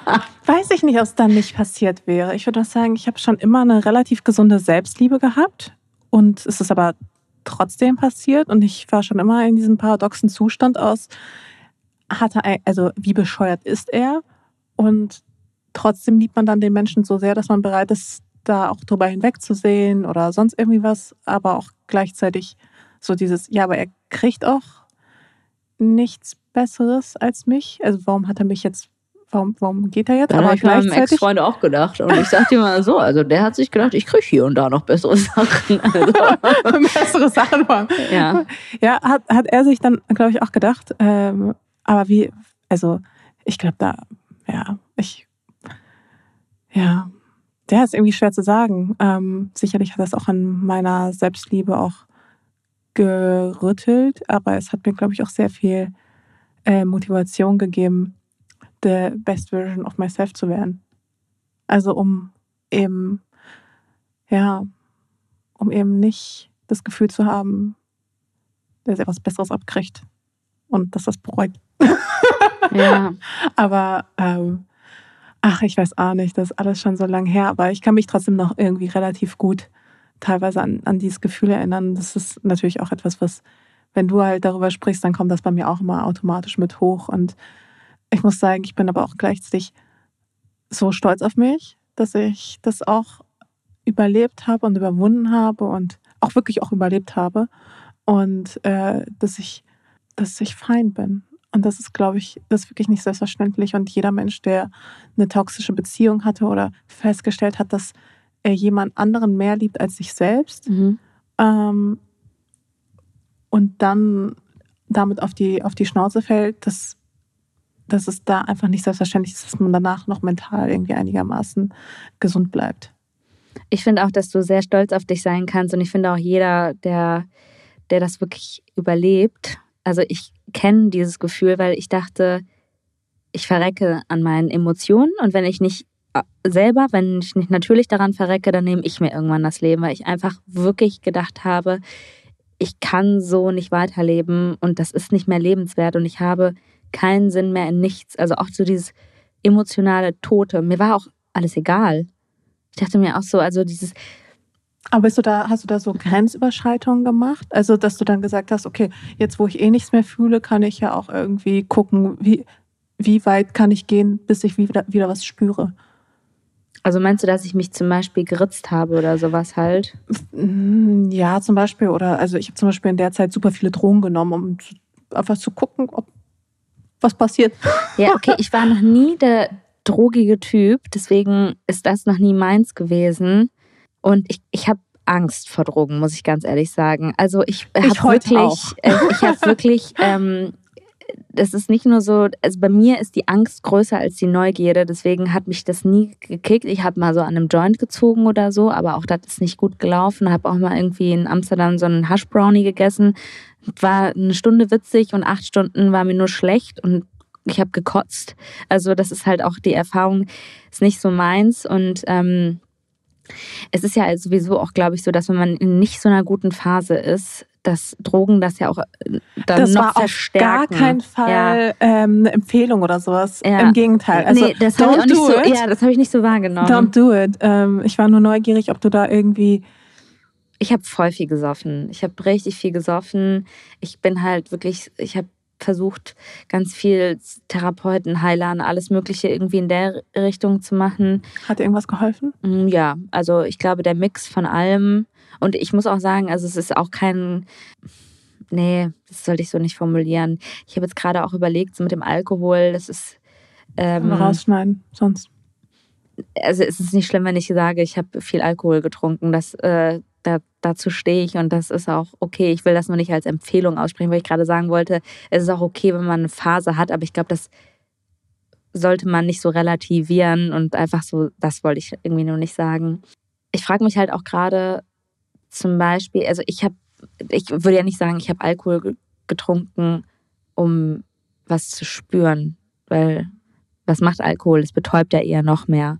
Ich habe mir einfach erhofft, weil ich dann jeden Abend so ein Glas Rotwein getrunken habe oder zwei, ich konnte halt nicht mehr schlafen. Ne? Ich konnte, ich habe nicht mehr gegessen, ich habe nicht mehr geschlafen. Ich habe maximal anderthalb bis zwei Stunden geschlafen und da hatte ich die massivsten Albträume. Und wenn du nicht mehr isst, nicht mehr schläfst, ich konnte nicht mal mehr eine Banane runterschlucken. Und ich bin ein extremer Foodie. Also ich liebe Essen. Ich konnte keinen Kaffee mehr trinken, weil ich so Herzrasen hatte und von diesem nicht schlafen und nicht essen. Es war und ich hatte diese permanente Angst und Aufregung in mir und es ist natürlich so ein Teufelskreis, wenn du dann auch nichts tun kannst in der Hinsicht, damit sich das beruhigt. Ähm, und ich glaube, ich habe einfach dann diesen, dieses Rotwein, diesen Rotwein getrunken, um mich so ein bisschen zu beruhigen, um vielleicht in den Schlaf zu finden. Was absolut nicht, nicht richtig ist, aber wenn dir alles scheißegal ist und du denkst, ich habe keine Ahnung, ich weiß jetzt nicht, was ich machen soll, ich, ich wusste halt nicht so weiter. Und ich habe mir halt manchmal auch so gedacht, warum gibt es nicht so eine Ibuprofen für so einen Schmerz? Weil ich einfach auch nicht mehr, ich konnte nicht mehr, weißt du? Also es war so, es, es, es war nichts da, was diesen Schmerz betäubt oder diese Gedanken wegmacht. Und es gab eine Phase in meinem Leben, wo ich gedacht habe, ich gehe zu einem Psychiater und ich erzähle dem, dass ich nicht mehr schlafen kann, dass ich massive Albträume habe, dass ich so gut, ich meine, ich habe dann ja irgendwann ein bisschen immer was gegessen und so.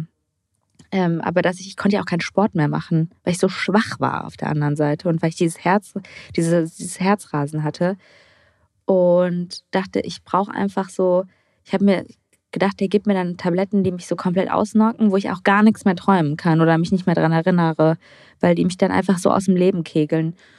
Und dann hat mir eine Freundin, so eine mexikanische Heilerin empfohlen. Und die hat mir gesagt, ich verstehe diesen Punkt und diese Gedanken, aber wenn du jetzt anfängst, diese Tabletten zu nehmen, hast du einfach nur eine Abhängigkeit von diesen Tabletten und damit löst du ja nicht deine Probleme. Du schiebst es quasi nur beiseite, aber du bearbeitest es nicht. Und die hat mir dann einfach geholfen, indem wir dann so verschiedene Sachen bearbeitet haben und so. Die hat auch so ein bisschen mit Körperarbeit mir Sachen erklärt, ähm, wo ich gedacht habe, ja, verstehe ich, aber dann habe ich die Übung komplett falsch gemacht und gemerkt, gar nichts, gar nichts verstanden. Und das hat mir dann geholfen. Und mittlerweile ist es wirklich so, ich darüber nachdenke, wie schlimm das alles war und wie gut ich jetzt schlafe, also eigentlich ist mein Leben, glaube ich, gerade normal und ich jazz es einfach krass an, weil ich mir nur denke, ey, ich penne halt wieder länger, ich habe diese Schlafmaske, ich habe nicht mehr jeden Tag massive Albträume. Also weißt du so, eigentlich ist nur mehr von der Scheiße gerade weg und ich denke mir so, oh mein Gott, ich bin auf dem Wege, das beste Leben ever zu leben. ja. Aber ja, ganz ehrlich, aber was, also was kann man denn auch sonst gerade unbedingt, wir alle wären älter, wir alle jeder hat andere Päckchen, mit denen er zurechtkommen muss. Und manchmal denke ich mir auch, ganz ehrlich, am, am Ende des Tages, so, was, was will man sonst vom Leben erwarten, außer dass es einfach so as good as it can be sein kann. Also, und wenn, und wenn sich die scheiße Päckchen, der scheiße Rucksack einfach ein bisschen leichter anfühlt, so was, also, dann ist das doch schon mal was. Dann ist das doch zumindest schon mal ein guter Anfang, diesen, diesen scheiße Rucksack, den man hat, immer so Stückchen für Stückchen da die Scheiße wieder rauszuholen und irgendwo liegen zu lassen. Ja, oder sie in so einen Scheißebeutel zu machen und Mülleimer. Äh, weil sonst kommt irgendwer und nimmt die Scheiße mit und dann muss. Das denke ich mir auch. Also auch gerade wenn, wenn die, diese Scheißehäufchen so Menschen sind, weißt du, man müsste so an Menschen so, so Warnings dran kleben, weißt du? So. Oh mein Gott, also hm. unsere Ex-Freunde wären auf jeden Fall richtige Blinklichter. Das sind richtige Leuchttürme. so. Ja. Bitte, bitte nicht anfassen, bitte nicht näher kommen. Super gefährlich. Ja. Wollen wir ein bisschen wieder über was Lustiges reden? Gerne. Okay, pass auf. Was ich mir überlegt habe, und ich glaube, es ist eine sehr schwere Frage, mhm. auf jeden Fall eine, die ich auf Anhieb nicht beantworten kann, könnte. Was ist an Duisburg besser als an Berlin? Warte mal, schwer, kommst ne? du auch irgendwo da aus der Gegend? Ich komme aus Dortmund. Ja, okay. Und da gibt es auch nicht so viel, sorry to say, I love you, aber da gibt es auch nicht so viel. Mhm. Also wenn man mich fragen würde, was findest du in Dortmund besser als in Berlin, ich müsste lange überlegen. Aber wir haben Zeit. Ich weiß auf jeden Fall eine Sache. Also erstmal möchte ich sagen, Dortmund, ich habe da eine Freundin, die ich sehr mag und auch ein paar Personen, die ich über sie kennengelernt habe. Und das macht Dortmund für mich irgendwie zu einer Stadt, wo ich immer wieder gerne hinfahre, weil ich halt an die Menschen denke, die da wohnen. Aber ja, also ich muss jetzt auch sagen, wir haben jetzt auch nicht, also wir haben da so, vor Corona sind wir da mal so in so Bars gegangen oder hatten auch echt witzige Abend irgendwo in Restaurants, aber ich habe jetzt auch nie so wirklich in Dortmund gelebt, dass ich sagen kann, ja, ich kann mir eine Meinung zu der Stadt machen, aber ich muss sagen, es tut sich alles zu viel hier irgendwie Bochum, Essen, äh, Gelsenkirchen. Alles, alles dasselbe. Das ist alles irgendwie so, wo ich sage, da würden manche Leute einen Kulturschock bekommen, wenn sie jetzt dahin ziehen müssten. Ich würde auf jeden Fall sagen, ich mag die Pott-Mentalität total gerne. Ich liebe diese echte Art von, und man sagt ja auch irgendwie so, ja, die Berliner sind auch ehrlich und so, weißt du, so dieses Rotzige. Die sind manchmal einfach nur gemein, die Berliner. Die sind nicht ehrlich, die sind einfach nur unfreundlich. Voll, ja. Und das finde ich ist halt so im Pott ist das so noch so irgendwie so diese ehrliche Arbeit. Und ich sag dir, wenn du im Ruhrgebiet jemanden anrufst und sagst, hör mal, kannst du mir hier helfen? Ich muss umziehen oder ich habe was am Auto, die sind am Start. Hier in Berlin ist so, mm, nee, kein Bock, hab gestern gefeiert, keine Lust. Wenn es denen nichts bringt, dann helfen die ja auch nicht. Nicht alle Leute. Das stimmt. Aber, ja, da hast du recht. Aber da, also bei Duisburg wusste ich, wenn ich irgendeine Scheiße habe, da stehen am nächsten Tag stehen da zehn Leute und auch wenn die die ganze Nacht durchgefeiert haben, die kommen und die helfen dir. Die sind wirklich, äh, die, die sind dann da für so eine Scheiße.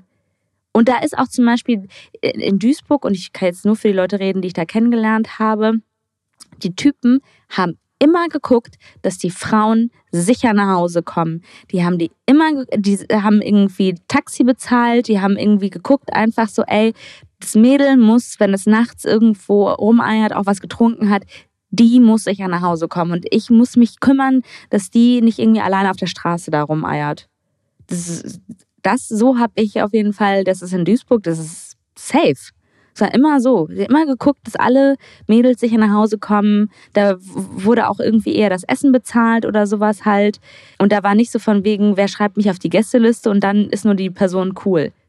Diese ganze Scheiße hat Duisburg nicht. Gut, die haben auch nicht so viel Gästeliste, aber ähm, das ist so, das ist etwas, was ich immer voll geschätzt habe am, am Pod. Hm. Also ich hatte tatsächlich ein, also bis heute wirklich so ich sag mal, die Freunde, die ich habe, die kann ich, wenn überhaupt, an einer Hand abzählen. Mhm. Auf die konnte ich mich auch tatsächlich verlassen. Aber also die Leute waren auch mitunter ein Grund, warum ich weggezogen bin. well. Aber ja, ähm, okay, also die Pott-Mentalität. Ich verstehe aber voll, was du meinst. Verstehe schon, was du meinst. Ich bin von Dortmund nach Köln und von Köln nach Berlin. Und ich finde, Berlin ist so eine Mischung aus Köln und Dortmund. Köln ist nämlich so super tolerant oberflächlich, aber und da habe ich gar keine Freundschaften jetzt mhm. langfristig mhm. geknüpft. Also ich habe auch niemanden, an den ich mich da wenden könnte. Ich mag Köln ja sehr gerne. Ich mag Köln auch super gerne. Also so Köln nicht. ist mein, neben Berlin meine zweitliebste Stadt. Same. Aber wenn wir von den Menschen sprechen, da langfristige Bindungen aufzubauen, schwierig. Gut, einer meiner besten Freundinnen lebt da. Deswegen hm. sehe ich das natürlich in der Hinsicht anders. Und ich glaube auch, dass ich ähm, also jetzt wieder zu Köln gefunden habe. Es hat natürlich irgendwie so eine Zeit gedauert, weil mein Ex-Freund in Köln lebt. Ähm, aber ich mochte Köln immer irgendwie gerne. Ich habe immer irgendwie immer bin da immer gerne hingefahren und auch immer für Jobs oder auch Auftritte. Ja, die Leute sind ja auch richtig cool und ja, tolerant. die sind auf jeden Fall tolerant, genau. Ja. Das ist, das ist im Pott nicht so. Exakt. Also das ist auf jeden Fall eine Sache, weswegen ich auch nie wieder, glaube ich, ins Ruhrgebiet ziehe, weil die einfach, also ich war auch damals immer schon sehr exotisch für die. Weil ich habe mich gerne angezogen wie die Stars in Hollywood, auch wenn ich feiern gegangen bin. Und ich war sehr bunt und auch sehr bitchy. Also Slutshaming war und ist da auf jeden Fall immer noch ein großes Ding. Ich glaube, es ist auch nach wie vor so, weil auch dazu kann ich sehr gut relaten. Ich dachte auch eine Zeit lang, ich wäre Shakira. Und als ich dann die Phase durch hatte, habe ich gedacht, ich wäre Christina Aguilera von Dirty. Mhm, auch die Phase kenne ich. ich glaube, das kennen aber sehr viele, weil. Hab's gefühlt. Also Christina zu der Dirty-Phase, die hat uns, glaube ich, alle abgeholt. Und wenn ich mir so alte Fotos anschaue, ich sag mal, ich frage mich echt, wie meine Mutter mich so rausgelassen hat. Was war das? War das ein Rock oder war das ein Gürtel? Nobody knows. Äh, genau diese Phase kenne ich auch. Ich habe sehr kurze Jeansröcke gehabt und die wurden nach oben und unten abgeschnitten. Also es war ja diese Phase, wo, ja. Auch, wo alles so irgendwie an den, ähm, wie heißt das hier, an, den Ja, so kurz über der Mumu endet es Ja. dann einfach. Und du denkst dir so, Alter, dass ich mir da nicht irgendwie jede Woche eine Blasenentzündung geholt habe, verstehe ich auch gar nicht. Ja. Weißt du, wenn ich jetzt irgendwie bei, damals bin ich bei so Minusgraden mit diesem Röckchen da rumge, rumgelaufen, wo ich mir heute denke, wenn ich jetzt nicht dick genug verpackt bin, dann habe ich am nächsten Tag eine Blasenentzündung. Das, das war die Cur. Currywurst, weißt du? Die, die, die Currywurst und, Currywurst. Und, und, und diese Soße da drüber, die, die hat unser Immunsystem so nach vorne gefickt, dass wir auch irgendwie in diesem Gürtel da feiern konnten. Ich hatte, glaube ich, auch wirklich, diese breiten Gürtel waren doch teilweise auch total modern. Du mit diesen Löchern drin. Ja, und diese runden Schnallen. Ja, Die hatten auch alle immer so runde Schnallen. Und irgendwann war auch so eine Zeit, wo man dann diese Glitzerschnallen hatte. Mhm. Ich habe natürlich alles mitgenommen, was geht, so an modischen Trends. Und ich ärgere mich auch ehrlich gesagt, dass ich so ein Scheißjahrgang bin, ja, der seine Teenie-Jahre in den Nullerjahren verbracht hat. Weil wenn man sich so heute anschaut, wie die Mode damals war, das ist doch unverständlich. Ich habe Röcke über Unterhosen, ge Überhosen Mhm. getragen. Nur so, ähm, alles, was so richtig schlimm war und richtig bad taste, fand ich alles geil. Das war aber auch geil. Also ich muss auch sagen, dass ich mir, äh, ich meine, aber das hat sich ja einfach auch krass entwickelt, glaube ich, durch so Fashion Aber die und 90er und, sowas. 80er und 70er, alle Jahrzehnte davor und danach sehen einfach eine Million Mal besser Nein, aus. Die 90er würde ich jetzt. Da gab's nicht- Grunge. Ja, aber da, also die 90er waren auch hart. Aber auch das fühle ich mehr heute als, als, als diese Nullerjahren, äh, Nullerjahre-Geschichte, wo ich dann irgendwie mich angezogen habe wie ja, Hilary Duff und wie die alle auch mal hießen und Lindsay Lohan, bevor sie ihren Absturz hatte oder auch vielleicht mittendrin teilweise und Paris Hilton und Nicole Richie fand ich alle geil. ja, fand ich auch alle geil. Also Paris Hilton war für mich auch eine Zeit lang. Also Nicole Richie persönlichkeitsmäßig und ähm, äh, von Paris Hilton wollte ich einfach nur die Optik haben. Ja, ja, voll. Hast du dir mal die Doku von der angeguckt? Da Mhm. gab es doch diese Doku, auch Ja. krass. total krass, besonders weil ich gar nicht damit gerechnet habe, dass das in so eine Richtung geht. Und ich muss auch sagen, ich finde es irgendwie erschreckend, weil es haben ja doch viele Leute gesehen, dass das nicht größere Wellen geschlagen hat. Also wir reden ja jetzt über diese, dieses Internat Ja, oder ja. was auch immer. Was, was, Ja, was äh, war das ein Internat oder irgendein Camp oder genau, so eine glaub, Schule, irgendwie so eine Art, wo sie halt äh, total, also es geht ja in Richtung Misshandlungen, ne? Was sie da erlebt hat. Also total schlimme Übergriffigkeiten, die sie als die, Kind, die Lehrer da irgendwie so als Maßnahmen ähm, wie so für so schwer erziehbare Kinder irgendwie in so Camps geschickt wurde von ihren Eltern und da immer noch drunter leidet. Und das finde ich krass, dass sie das angesprochen hat und dass da nicht irgendwie, ich weiß nicht, es ist wie so oft, man redet dann über sowas und dann so, oh Gott, schlimm. Wow, was? Jennifer Aniston macht mit Brad einen Zoom-Call? Das ist ja witzig. irgendwie, also es ist so vorbei einfach dann irgendwie wieder. Ja, irgendwie schon. Ja, weil man sich wahrscheinlich auch so ein bisschen an diese Geschichten gewöhnt hat. Bei mir steht ja auch noch die Britney Spears Doku noch ganz weit Die oben auf gesehen. der. Hast du diese ähm, Free Britney-mäßige mit Justin Timberlake, Mhm. wo er nicht so gut wegkommt? Ja, also was heißt, er kommt nicht so gut weg. Ähm, ich finde, Also ich habe es ja nicht gesehen. Ich will es Mhm. noch sehen. Das Also- ist das, was ich gehört habe. es ist auf jeden Fall, es wird das Thema so dieser Frauenfeindlichkeit, die halt auch gerade, äh, was Britney betrifft, einfach also wirklich krass exemplarisch wird es an, an ihrem Beispiel gezeigt, wie, was die Medien mit ihr gemacht haben. Also auch so dieses American Dream und dann war sie halt die, die betrügt und alle waren enttäuscht von Britney. Und Justin hat seine Karriere, seine Solo-Karriere darauf aufgebaut und hat Crimey River gesungen und diese Ho soll brennen, weißt du, was hat sie getan und sowas. Ich glaube ehrlich gesagt, also ich kenne Justin Timberlake jetzt nicht, aber das kann man jetzt auch nicht so, also es ist jetzt nicht so Weinstein oder Epstein-mäßig, dass man jetzt sagen soll, der Typ soll brennen. Der war jung, der war wahrscheinlich verletzt. Ich weiß nicht, ob die wirklich zusammen waren oder ob das auch nur so ein PR-Ding war. Ähm, aber sagen wir mal, er war verletzt, weil sie sich getrennt haben. Und dann kommt das Management und sagt, ja klar, hier Grammy River sagt, sie dass die Alte das ist. Wir, wir, wir nehmen also eine, das ist ein super Ding. Alle reden drüber und äh, dann feiern wir das noch, was wir die Alte jetzt so blöde dastehen lassen. Und wenn du dann, glaube ich, in deiner scheiß abgefuckten Phase bist und dann jubel, also jubeln dir die Leute auch noch zu, wenn du dich so verhältst, ich glaube, dass viele den gleichen Fehler gemacht hätten. Und ich fand es stark, dass er sich entschuldigt hat. Er hat sich ja öffentlich entschuldigt. Macht es natürlich nicht besser, dass Britney heute ohne Ende am Arsch ist. Also das sieht man ja auch. Und dass sie äh, durch die Hölle gehen musste und wirklich schlimme Sachen ertragen hat. Also dass diese Frau auch heute noch existiert, finde ich, grenzt an ein Wunder. Ähm, aber ich finde keiner, also ihr Vater kommt eigentlich am schlechtesten weg. Hm. Zu Recht. Ich bin gespannt. Ähm, will ich auf jeden Fall, will ich auf jeden Fall noch schauen. Wir gehen in den Endspurt. Ich will gar nicht gucken. Oh Gott, wir haben schon so lange geredet. Ich glaube, das wird der längste Podcast. Sorry, also. It's not your fault. Ich hatte viele Fragen. Also pass auf. Ich, ich rede aber auch sehr gerne. Merkt man nicht. ähm, was denken Menschen von dir, was einfach nicht stimmt? Tja, das ist eine gute Frage. Der Satz, den ich am häufigsten höre, ist krass. Ich dachte, du bist ganz anders.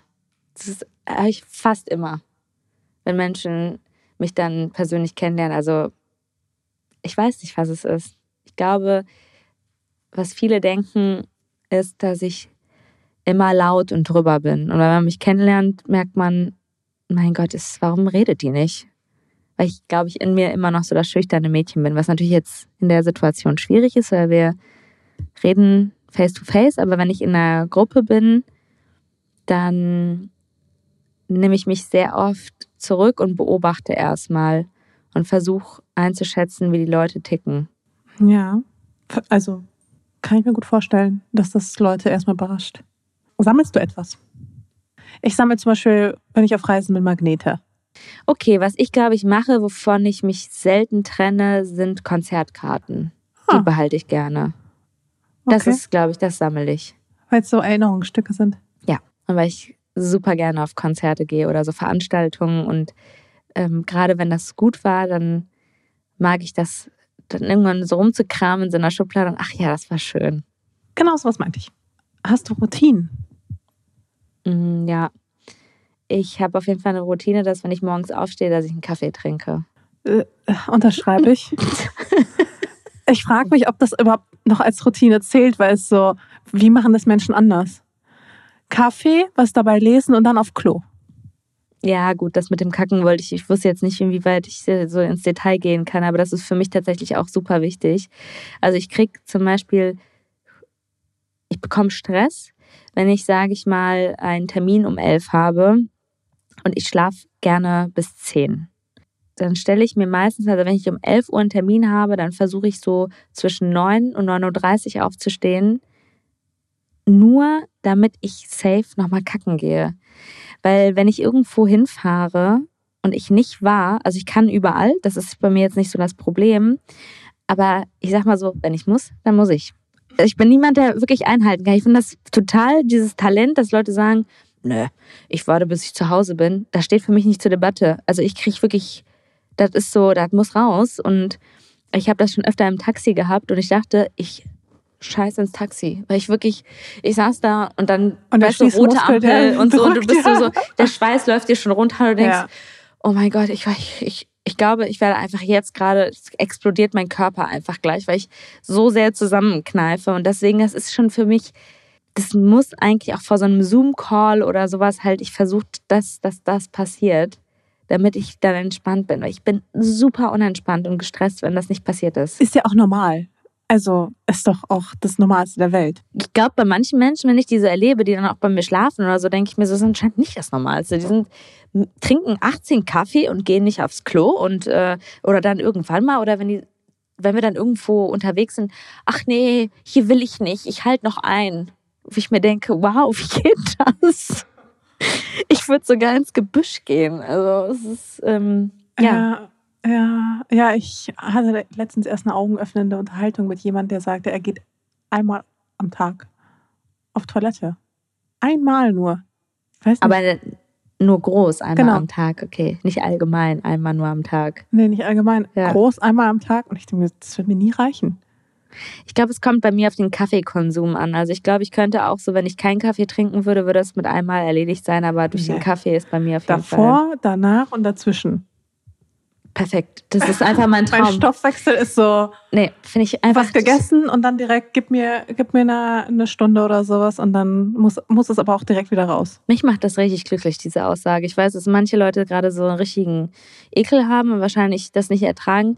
Ich finde die Vorstellung super, weil klar, ich, ich rede ja auch darüber. Es wurde mir auch mal schon der Begriff gegeben, dass ich die scheiße Frau bin. also nicht, nicht Aber die das ist halt auch das Natürlichste der Welt, ne? Also das verstehe ich Nicht nicht. nur als das. Ob, als, ob, Es ist super wichtig. als ob wir nicht irgendwie auf, auf, also aufs Klo gehen oder sowas. Also wer, wer macht also, Stinkt und ich glaube, dass das so, ja, so schambehaftet ist, weil auch Frauen machen das nicht und sowas. Ja. Und deswegen, ich versuche da auch humorvoll drüber zu reden, damit ich auch, ich habe da auch lange Zeit drunter gelitten und habe mich richtig geschämt. Für was? Ich, ja, fürs Kacken. Ich bin Mhm. bei meinen Freunden nicht mal pinkeln gegangen. Wirklich. Ich dachte, die hören das Geräusch, wie ich pinkel, und dann machen die Schluss, weil die sich denken, bah, was eine eklige. Dachte ich, wirklich. Okay, krass. Ich war richtig, ich war voller Äh, Das Komplexe. kann ich auch ein bisschen verstehen. Also gerade wenn man jünger ist. Ich hatte mal einen Typen, den habe ich gedatet, das war kein richtiger Freund, aber ja, what, whatever. Aber kennst du noch so diese Jugendzimmer, wo irgendwie das, wenn man schon ein bisschen älter ist, dann verlagert sich dieses Jugendzimmer irgendwie, weiß ich nicht, in so einen Seiteneingang vom Haus oder weiß ich nicht, irgendwie so ein Anbau oder sowas. Mhm. Und genau sowas war das dann halt. Und dann hatte er so ein eigenes Bad. Und dieses Bad war aber literally mitten im Raum sozusagen. Du Mhm. konntest gar nicht irgendwie leise dort auf Klo gehen. Mhm. Und ich weiß nicht mehr genau, ich kriege das nicht mehr so, muss auch wirklich eine gewisse Verdrängungs, Verdrängungsmechanismus sein. Aber ich weiß noch ganz genau, wie ich abgespült habe, aber irgendwie hat es scheinbar nicht richtig abgespült oder ich habe da auch nicht drauf geachtet, keine Ahnung was.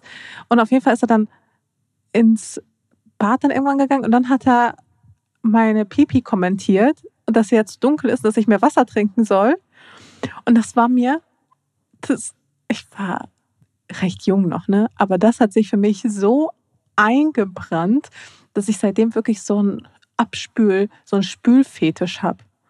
Also so ein, da muss immer, da darf nichts hier in der Kloschüssel noch irgendwelche Reste sein oder sowas. Mhm.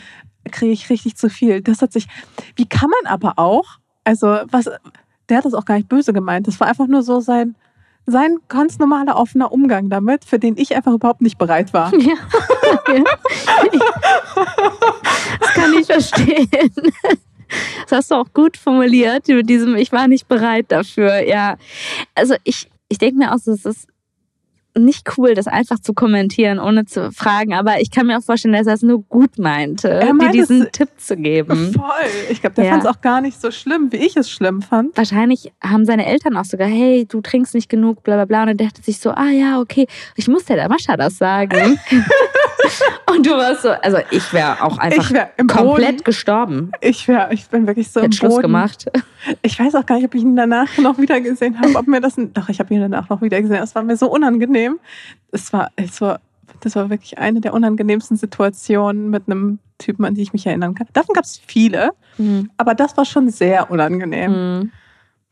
Hm. Ja. Ja, okay. Ähm, okay, Routinen haben wir durch. das auch abgearbeitet. Äh, was ist für dich Luxus? Interessiert mich noch. Ein Leben in Dubai.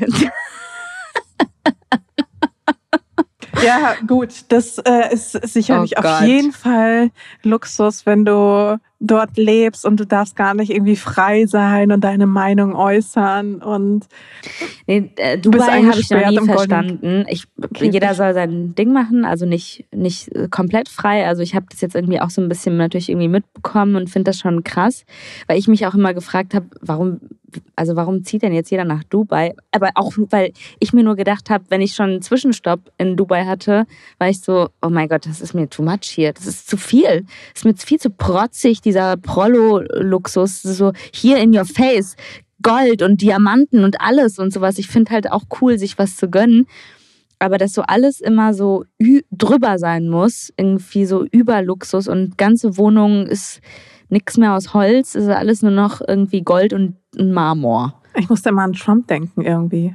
Und Trump, Ja, ich glaube, der, der, der hat, ist so ein Dubai-Typ, ne? ich glaube, der hätte sich in einem anderen Leben hätte er sich in Dubai auch richtig wohl gefühlt und Der hat doch auch diese komische, dieses komische Penthouse in New York, was so von innen irgendwie komplett vergoldet ist oder irgend so eine oh Gott, Scheiße. wie ekelhaft. Also wirklich. Das ist richtig, richtige Folterkammer für Menschen mit Geschmack. Nee, also ich muss auch sagen, ich mag ja gerne äh, auch Sachen, die so bling bling und drüber sind und finde, ich bin absolut kein minimalistischer Mensch, aber das ist so, da habe ich noch nie irgendwie Freude dran erfunden oder dachte mir so, das würde ich gerne mal, da würde ich gerne mal hin. Was ist für mich Luxus? Ich Freiheit ist für mich Luxus. Also Freiheit, das zu machen.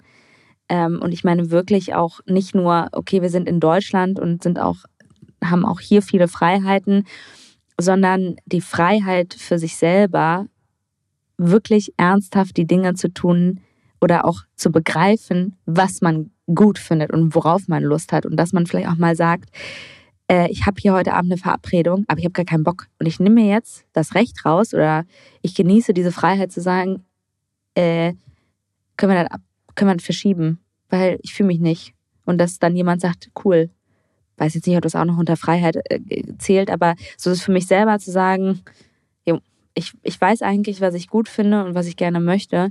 Deswegen wäre auch, glaube ich, Knast für mich ganz schlimm. Das ist ja auch der Sinn von Knast eigentlich. Ja, ich glaube, das soll ja jetzt kein die, ja, Vergnügungspark sein. es ist jetzt nicht so, dass irgendwann mal jemand irgendwie so einen Promocode hier, äh, Rabattcode für Knast macht oder sowas. Ich glaube auch nicht, dass das jetzt. Ich krieg Beklemmung, wenn ich so Dokus sehe von Mördern oder irgendwelchen Straftätern und wenn ich die Zelle sehe und diese Gitter, vor allen Dingen diese Gitter an den Fenstern. Und wenn ich mir manchmal so denke, boah, ich wache morgens auf und auch so dieses, ich liebe es, selbstständig zu sein, auch wenn das bei mir Ewigkeiten gedauert hat, bis ich wirklich davon leben konnte, weil ich bestimmt fünf Jahre mit krassen Existenzängsten zu tun hatte, weil alles gescheitert ist und nichts funktioniert hat. Das hat wahnsinnig lange bei mir gedauert. Aber wirklich diese Freiheit, irgendwie sich den Tag, die Arbeit so ein bisschen so selber zu gestalten. Und ich habe das ja auch beim Radio, hatte ich eine totale Routine. Ne? Also ich habe dann hab da eine Ausbildung gemacht, bin jeden Tag, gleiche Uhrzeit, bla bla bla, habe da irgendwie hier und da was anderes gemacht, aber es war schon so ein fester Job jeden Tag. Und jetzt ist so, auch irgendwie zu sagen, ja, ich bin morgen ein bisschen länger und gucke mir jetzt noch bis zwei Uhr eine Serie an und das ist okay, weil dann arbeite ich einfach länger und verschiebe das so ein bisschen. Boah, das ist für mich, da kriege ich schon Glücksgefühle, dass das mein Leben ist. Das ist für mich so schön, das für mich kannst du mit Geld nicht kaufen, sowas. Bin ich voll bei dir. Was ist denn für dich Luxus? Das würde mich mal interessieren. Seife von Aesop oder wie, wie heißt die Marke? 50 Euro Handseife. Und dazu die 80 Euro Kerze von Diptyque. Ja. Ähm, ja, es geht tatsächlich auch so ein bisschen in die, auch in deine Richtung. Also, weißt du, was ich zum Beispiel nicht verstehe, ne? Früher hat Geld für mich voll wenig, also hat äh, voll, voll wenig Bedeutung. Also es hat voll wenig so irgendwie mein Leben beeinflusst. Ich habe auch Dinge nicht unbedingt für Geld gemacht, würde ich sagen. Also es hatte natürlich schon einen wichtigen Stellenwert grundsätzlich, aber ich habe zum Beispiel heute einen ganz anderen Bezug zu Geld, als ich den früher hatte, weil früher habe ich auch sehr gerne Geld ausgegeben und heute gebe ich viel weniger gerne Geld aus, sondern investiere es dann zum Beispiel lieber, äh, weil das einfach für mich eine gewisse Sicherheit und Freiheit auch bedeutet. Und ich verstehe es zum Beispiel nicht. Es gibt ja auch so viele, kenne ja auch Menschen so aus der Startup-Szene und so weiter und so fort. Und so viel, ich habe so viele Menschen kennengelernt, die durch ihre Startups und äh, sonst was so richtig viel Geld gemacht haben. So, man kann für den Rest seines Lebens äh, davon leben, viel Geld, ja. Und was machen die? Die stressen sich einfach weiterhin und arbeiten immer noch genauso hart wie vorher und sonst irgendwas. Und ich frage mich so, warum? Weil wenn ich mir vorstelle, so was wäre das allergeilste Szenario, wäre, okay, ich habe genug Kohle, dass ich theoretisch gar nicht mehr arbeiten müsste und dann könnte ich irgendwie, würde ich, weiß ich nicht, vielleicht irgendwo jedes Jahr oder so oder regelmäßig irgendwo hinziehen, wo ich dann einfach ein gutes Life habe, wo ich dann nebenbei irgendwie ein bisschen was arbeite, worauf ich Bock habe. Was ist denn so eine Summe, wo du sagst, geiler Betrag, wenn der auf meinem Konto wäre, wo ich ein gutes Leben von leben könnte? Ja, wahrscheinlich aber schon mindestens im siebenstelligen Bereich. Und jetzt weißt du, warum die Leute sich so stressen. nee, aber die haben das ja. Ey, gibt ja genug Exits, wo sie dann irgendwie mit 20, 30 Millionen da rausgehen. Wo ich mir so denke, ja, okay, ist doch, was willst du denn mehr, ne? Ja, und ich meine auch mehr Geld. So, ja, genau, aber wozu? Also irgendwo reicht es dann auch. Und ich meine, ich glaube auch gerade ab einem bestimmten Betrag, was jetzt das, was ich über Geld verstanden habe, ist, dass du dich dann richtig dumm anstellen musst, dass das dann weniger wird. Weil eigentlich, wenn du es auch nur annähernd clever machst, dann wird es ja nur mehr. Und zwar ganz automatisch, ohne dass du allzu viel dafür tun musst. Also, I don't get it. Und ich glaube, wenn, für mich ist wirklich so richtiger Luxus einfach wirklich richtig auf alles, also auf, auf, auf Geld scheißen zu können nicht im Sinne von, okay, ich will mir dann alles kaufen, was geht, sondern mhm. einfach ein komplett freies Leben zu führen. Es wird ja auch allein schon funktionieren, wenn äh, man irgendwie in Deutschland Mindestlohn hätte und, nee, äh, nicht Mindestlohn, Grundeinkommen mhm. und man mit diesem Grundeinkommen gut davon leben könnte. Ich rede jetzt nicht davon, okay, ich will mir irgendwie jeden Monat zehn Designertaschen kaufen. Mhm. So, das braucht kein Mensch. Und das ist auch nichts, was glücklich macht. Aber einfach frei zu sein und frei entscheiden zu können, wie ich meine Zeit gestalte. Das ist für mich absoluter Luxus. Und das mehr Luxus als alles andere. Und ich finde, auch die Menschen, die so richtig Kohle haben und sich aber dann trotzdem so buckeln, die sind doch auch nicht frei. Und das ist doch auch kein Luxus, den sie da haben. Sondern da haben sie irgendwie so eine, weißt du, da hast du dann vielleicht irgendwie Geld auf dem Konto, aber dafür irgendwie gefühlt eine Verantwortung, die nochmal viel schwerer wiegt, wiegt als, in, als irgendein Minus auf dem Konto.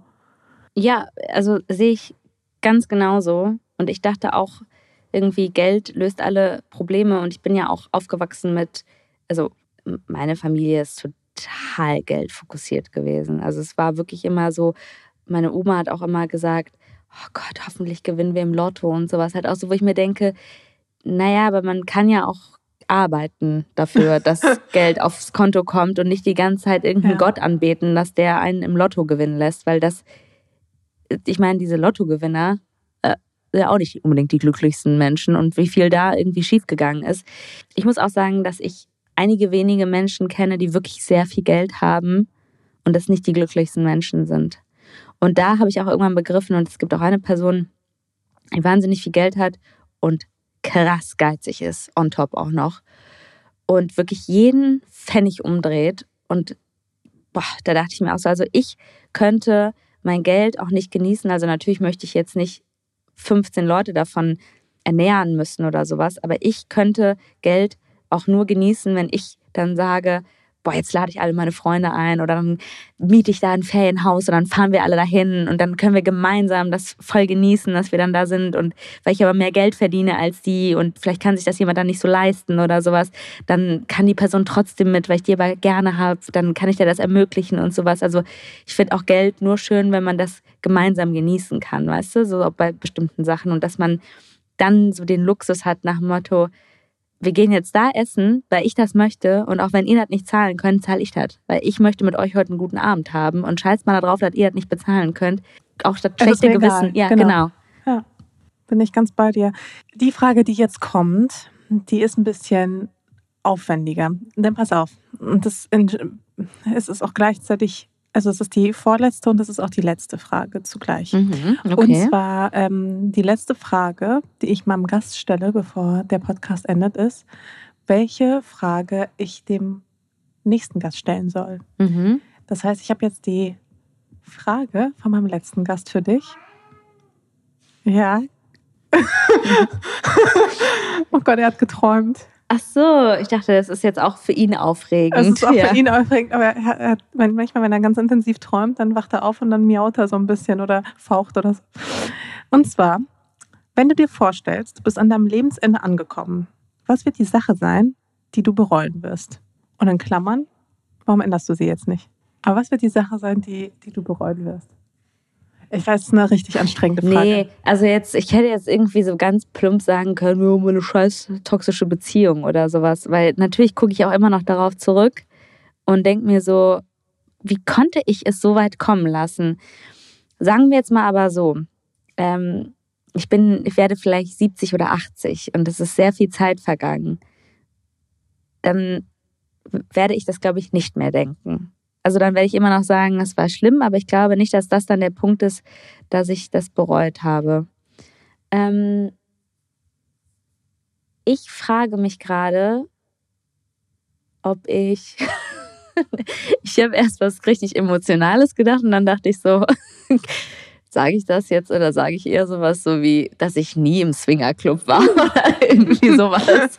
ähm, jetzt gerade frage ich mich, ob ich das irgendwann bereuen werde, dass ich den Kontakt zu meinen Eltern nicht so pflege. Mhm. Ob das irgendwann kommt, wenn die dann nicht mehr da sind, dass ich das bereue. Oder ob mir das, ob das für mich jetzt gerade eigentlich die richtige Entscheidung ist, dass ich das so mache. Das ist gerade so das Ding, aber das weiß ich ja noch nicht. Und das ist aber so die Frage, wo ich jetzt am meisten in den letzten Monaten mir darüber Gedanken mache, das wohl möglich zu bereuen. Weil es mir gerade nicht so wichtig ist. Ich habe so eine Distanz zu meinen Eltern aufgebaut und habe mich auch mit, mit Leuten darüber unterhalten und kriege auch ähnliches Feedback sogar. Und ich weiß nicht, ob das an meinem Alter liegt, ob man sich irgendwann so ein bisschen distanziert. Ich war auch noch nie so ein Buddy, so, so meine Mutter ist meine beste Freundin oder sowas. Das war es noch nie, aber meine Eltern waren mir früher extrem wichtig. Meine Eltern waren, als ich ein Kind war, waren das meine Heroes. Ich bin ja auch noch Einzelkind. Wollte ich gerade fragen. Und das ist so für mich ein bisschen das Problem, dass ich mir denke, ich glaube, für meine Eltern ist es gerade schlimmer, weil ich mich so ein bisschen löse und, und so extrem mein Ding mache und die natürlich irgendwie auch mitbekommen haben, dass ich eine scheiß Zeit hatte. Und ich glaube, die sich auch Sorgen machen, und ich gerade so versuche, meinen Weg zu gehen und die nicht mitnehme dabei. Aber gar nicht, gar nicht so aus bösen Gedanken, sondern einfach, wenn man sich so ein bisschen. Kennst du das, wenn du zum Beispiel eine Freundschaft hast? Und ich hatte, also ich sage das mal, ich hatte zu Abiturzeiten hatte ich so eine Freundin, wo ich dachte, oh mein Gott, ich liebe diesen Menschen. Und ich war auch mal irgendwann bei einer Wahrsagerin und da war meine erste Frage, werde ich für immer mit dieser Person befreundet sein? Weil ich mit der alles teilen kann und die ist so toll. Und irgendwann haben wir uns so krass auseinander gelebt und es ist nie was Böses passiert, nur sie hat sich ganz anders entwickelt als ich und die Gespräche haben sich verändert, dann ist das Interesse nicht mehr so da gewesen und wir freuen uns jedes Mal, wenn wir uns sehen. Aber es, keiner von uns hat, glaube ich, so diesen Drang, sich regelmäßig zu melden, weil wenn man einfach so einen ganz anderen Fokus bekommen hat. Und das ist nur leider einseitig, glaube ich. Meine Eltern haben immer noch den Fokus auf mich. Aber ich nicht mehr so, das mit denen so zu teilen, weil die Gespräche anders sind, als wenn ich mich mit Menschen in meinem Alter unterhalte. Oder so plus minus zehn Jahre. Ich kann es auch nachempfinden. Man wird es nicht wissen. Nee. Man wird es nicht wissen. Man und ich glaube auch, weiß nicht, ob es bei dir ähnlich ist, aber ich habe auch das Gefühl, egal wie viel ich mich bei meiner Mutter melden würde, und ich würde sagen, ich melde mich sicherlich mehr als, ich sag mal so, der deutsche Durchschnitt, mhm. aber weniger, deutlich weniger als der russische Durchschnitt. Was ist das denn? Also, was ist der Durchschnitt? Also, ich versuche sie schon irgendwie so alle zwei Tage dann anzurufen. Aber das auch nur, ist mehr als ich tue. Aber auch nur irgendwie auch tatsächlich auch häufig eher so aus schlechtem Gewissen. Siehst du, und das ist bei mir auch so, und das ist doch nicht cool, oder? Ist nicht cool, ähm, ist auch ist eine sehr komplizierte Beziehung. Aber ja, ich weiß nicht, ich habe da das Gefühl, ich muss das einfach machen. Ich darf da nicht zu egoistisch sein irgendwie. Also, dass ich äh, mich auch weniger melde, ist schon egoistisch von mir, aber ich kann sie nicht auch komplett, ich bin auch Einzelkind und ihr Leben ist auf jeden Fall auf mich fokussiert. Hm. Und da kann ich, ich glaube, es ist schlimmer, wenn ich mich bei ihr nicht melde für sie, als dass es für mich schlimmer ist, mich bei ihr regelmäßig zu melden. So rum. Ja. Also, ich liebe sie und so auch, aber ja, sie bla, macht bla. mich auch. nein, sie, und das weiß sie auch, aber sie treibt mich auch wirklich in den Wahnsinn. Mhm. Und ich habe häufig genug Bauchschmerzen, wenn ich sie anrufe, weil ich dann ganz genau weiß, ich habe eigentlich gar keinen Bock auf dieses Gespräch, aber ich mache das jetzt und dann habe ich es hinter mir. Ist ein bisschen wie mit Sport. Und ich finde, das ist auch etwas, worüber man irgendwie, also was ich mir wünschen würde, was ein bisschen mehr thematisiert wird, weil ich halt auch aufgewachsen bin mit, naja, das ist deine Familie. Und ich habe zum Beispiel auch meine beiden Großeltern mütterlicherseits gepflegt bis in den Tod, ne? Weil das ist klar. hier geht keiner ins Heim. Und ich sag dir, also psychisch, ich habe das damals nicht so wahrgenommen, aber mir ging es richtig schlecht, weil ich war damals irgendwie so 12, 13, als es mit meiner Oma war. Und mit meinem Opa war das so, äh, da war ich so 19, 20. Und ich hatte halt einfach so körperliche Probleme und kein Arzt wusste, woran das lag. Und jetzt weiß ich natürlich, woran das lag. Und das ist eine, eine Entscheidung, die ich damals, glaube ich, also stand nicht zur Debatte, es war klar. Und ich wollte das natürlich irgendwie auch, weil ich meine Großeltern wahnsinnig geliebt habe und ich auch mit denen aufgewachsen bin und eine starke Bindung hatte. Aber ich finde halt auch so dieses, man fühlt sich verpflichtet, das irgendwie zu machen. Und das ist doch nicht gesund. Also auch so diese Gedanken, die man dann hat. Und ich habe auch irgendwie immer das Gefühl, dass das so, so eine Verpflichtung ist. Also es gibt, ich melde mich auch manchmal so, weil ich einfach das gerne meinen Eltern mitteilen möchte, weil ich denen gerne irgendwie was zeigen möchte oder denen was erzählen möchte. Aber so im Alltag habe ich das nicht. Und ich denke mir ganz oft, was soll ich denn jetzt erzählen? Weil natürlich passiert viel in meinem Leben.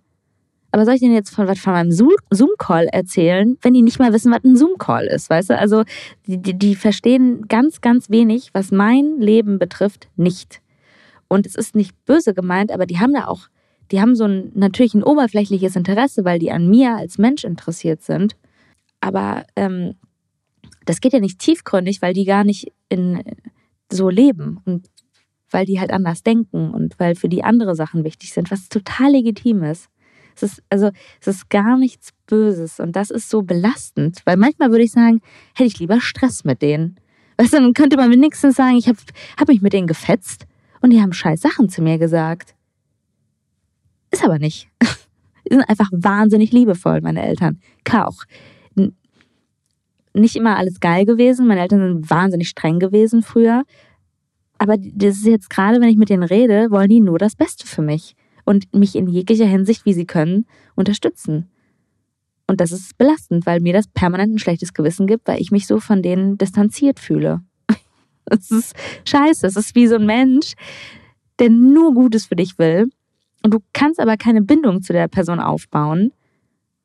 Und dann hast du ein schlechtes Gewissen, weil der Mensch da ist. Fühle ich. Ja.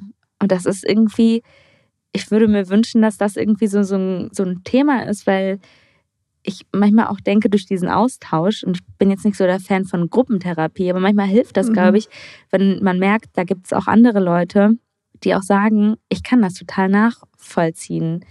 Weil es bestimmt irgendwie so, für mich selber kommt das so rüber, als ob ich voll der schlechte Mensch bin, indem ich das so mache. Ich meine, mittlerweile nicht mehr so doll, weil ich das auch mache, weil ich versuche für mich egoistischer zu sein, für mein Wohlbefinden. Aber im Nachhinein fühle ich mich immer schlecht. Ja, das könnte tatsächlich so eine Sache sein, die man später bereut. Das ist auch das, wo man auch mal hört, dass Menschen das dann im Nachhinein bereuen. Ich glaube, das ist, und ich glaube, deswegen redet man da auch nicht so viel drüber, weil es gibt da keine geile Lösung. Weißt du, was ich meine? Das ist nicht so, weil egal wie du es drehst und wendest, ist irgendwie immer scheiße. Mhm.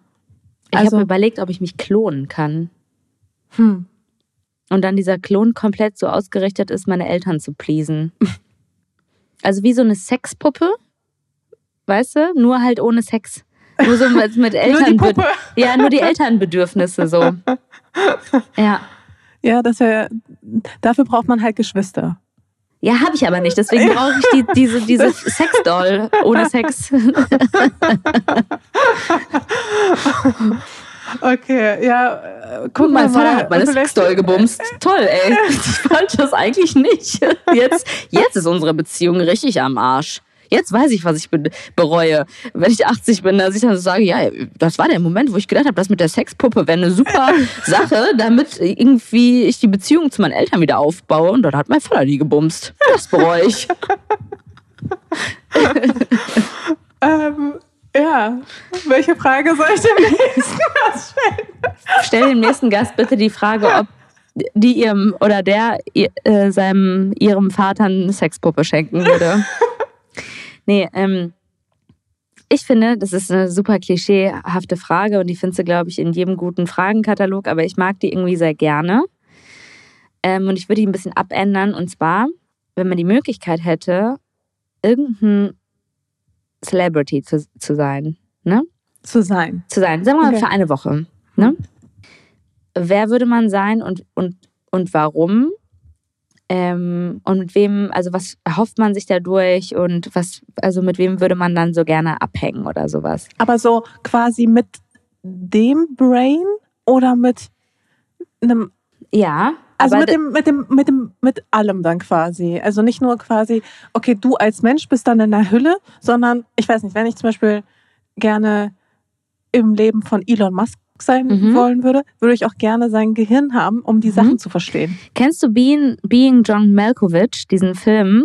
Also kennen ja, aber geguckt. nein. Ja, also da ist ja dann, also der ist auch total absurd, aber ich feiere solche absurden Filme. Da ist dann auch die Person in dem Kopf von ihm und ist trotzdem also wie so ein kleines Ah, Männchen in okay. seinem Kopf. Aber das, diese, die Person, die dann in ihm drin ist, bekommt auch die Gefühle von ihm mit Mhm. und die Gedanken. Okay. Das würde ich irgendwie geil finden. Weil ich gebe dir mal ein Beispiel. Ich wäre gerne ein älterer, entspannter Mann. Und würde gerne diese, dieses, So dieses, George Clooney. ja, ich weiß nicht, wie entspannt er wirklich ist, aber er, er ist auch in meiner Vorstellung ganz weit vorne mit dabei, weil ich dieses weiße, weißer alter Mann, der sehr wohlhabend ist und sehr viel gesehen hat und auch eine gewisse Anerkennung bekommt, plus halt diese, diese Gelassenheit von, ja, ja, worüber du dir Gedanken machst, weißt du, Mädchen, komm mal erstmal in meine Jahre, irgendwie sowas, halt diese, diese, diese Gelassenheit, die ich mir vorstelle, dass dieser Mensch die hat, dass ich in seinen Körper reingehe mit, mit dem, wie ich auch so das Empfinden und Wahrnehmen von mir, aber dann diese Gelassenheit und dieses Entspannung, dass das so über mich, also auf mich rüberschwappt und dass ich das empfinden kann, das würde ich gerne mal so eine Woche haben. Und dann natürlich irgendwie auch, weil zum Beispiel, wenn man mir jetzt sagt, ja, und dann bin ich Ines und dann treffe ich so Leonardo DiCaprio. Das würde mir nichts geben, weil Leonardo DiCaprio kann ja mit mir nichts anfangen. Aber mit George Clooney könnte er zum Beispiel voll viel anfangen. Und wie er dann so da ist, weißt du? So, so dieses, die- in diesen Kreisen, wie die damit, so diese, diese, vielleicht diese Anerkennung, diese Gespräche, die man aufgrund dessen von einer gewissen Augenhöhe bekommt, weil die hätte ich ja nicht mit Mhm. so jemandem. Dass man da irgendwie so ein, auf einmal irgendwie so eine ganz andere Grundlage hätte, indem man in einem anderen Körper drin ist, dass man das nutzt, um Gefühle, Gespräche vielleicht auch, also Taten oder so anders Ja. machen zu können. Das würde mich voll interessieren, wie die Auch einfach mal zu, zu gucken, wie es dann auch so ist, so als alter weißer Mann so eine richtig geile junge Frau zu zu bumsen. bumsen, ja. Wenn er sie überhaupt bumst und nicht vielleicht doch irgendwie jemand anderen. Ähm, es wird ja, es geht ja, diese Gerüchte gehen ja rum, dass er ja eigentlich gar nicht auf Frauen steht. Wer jetzt George Clooney? Ja. Achso, das weiß ich gar nicht. Aber Ich finde es auch ehrlich gesagt eigentlich egal, aber Ja. ich würde verstehen, wenn er sagt, naja, dann verkaufen sich die Filme nicht so gut, das müssen wir jetzt irgendwie aufrechterhalten, irgendwie schade. Ähm, aber wenn es so ist, würde ich mir wünschen, dass er das irgendwann, dass er noch, bevor er geht, dass er das vielleicht sagen kann. Und damit ganz vielen anderen Leuten die Tür öffnen, weil ich glaube, wenn so jemand das sagt, boah, das würde so, so gut sein für so viele andere. okay, dann, dann nehme ich die Frage. Gut, Danke. bitte. Uh, das war eine echt lange Folge mit Ines.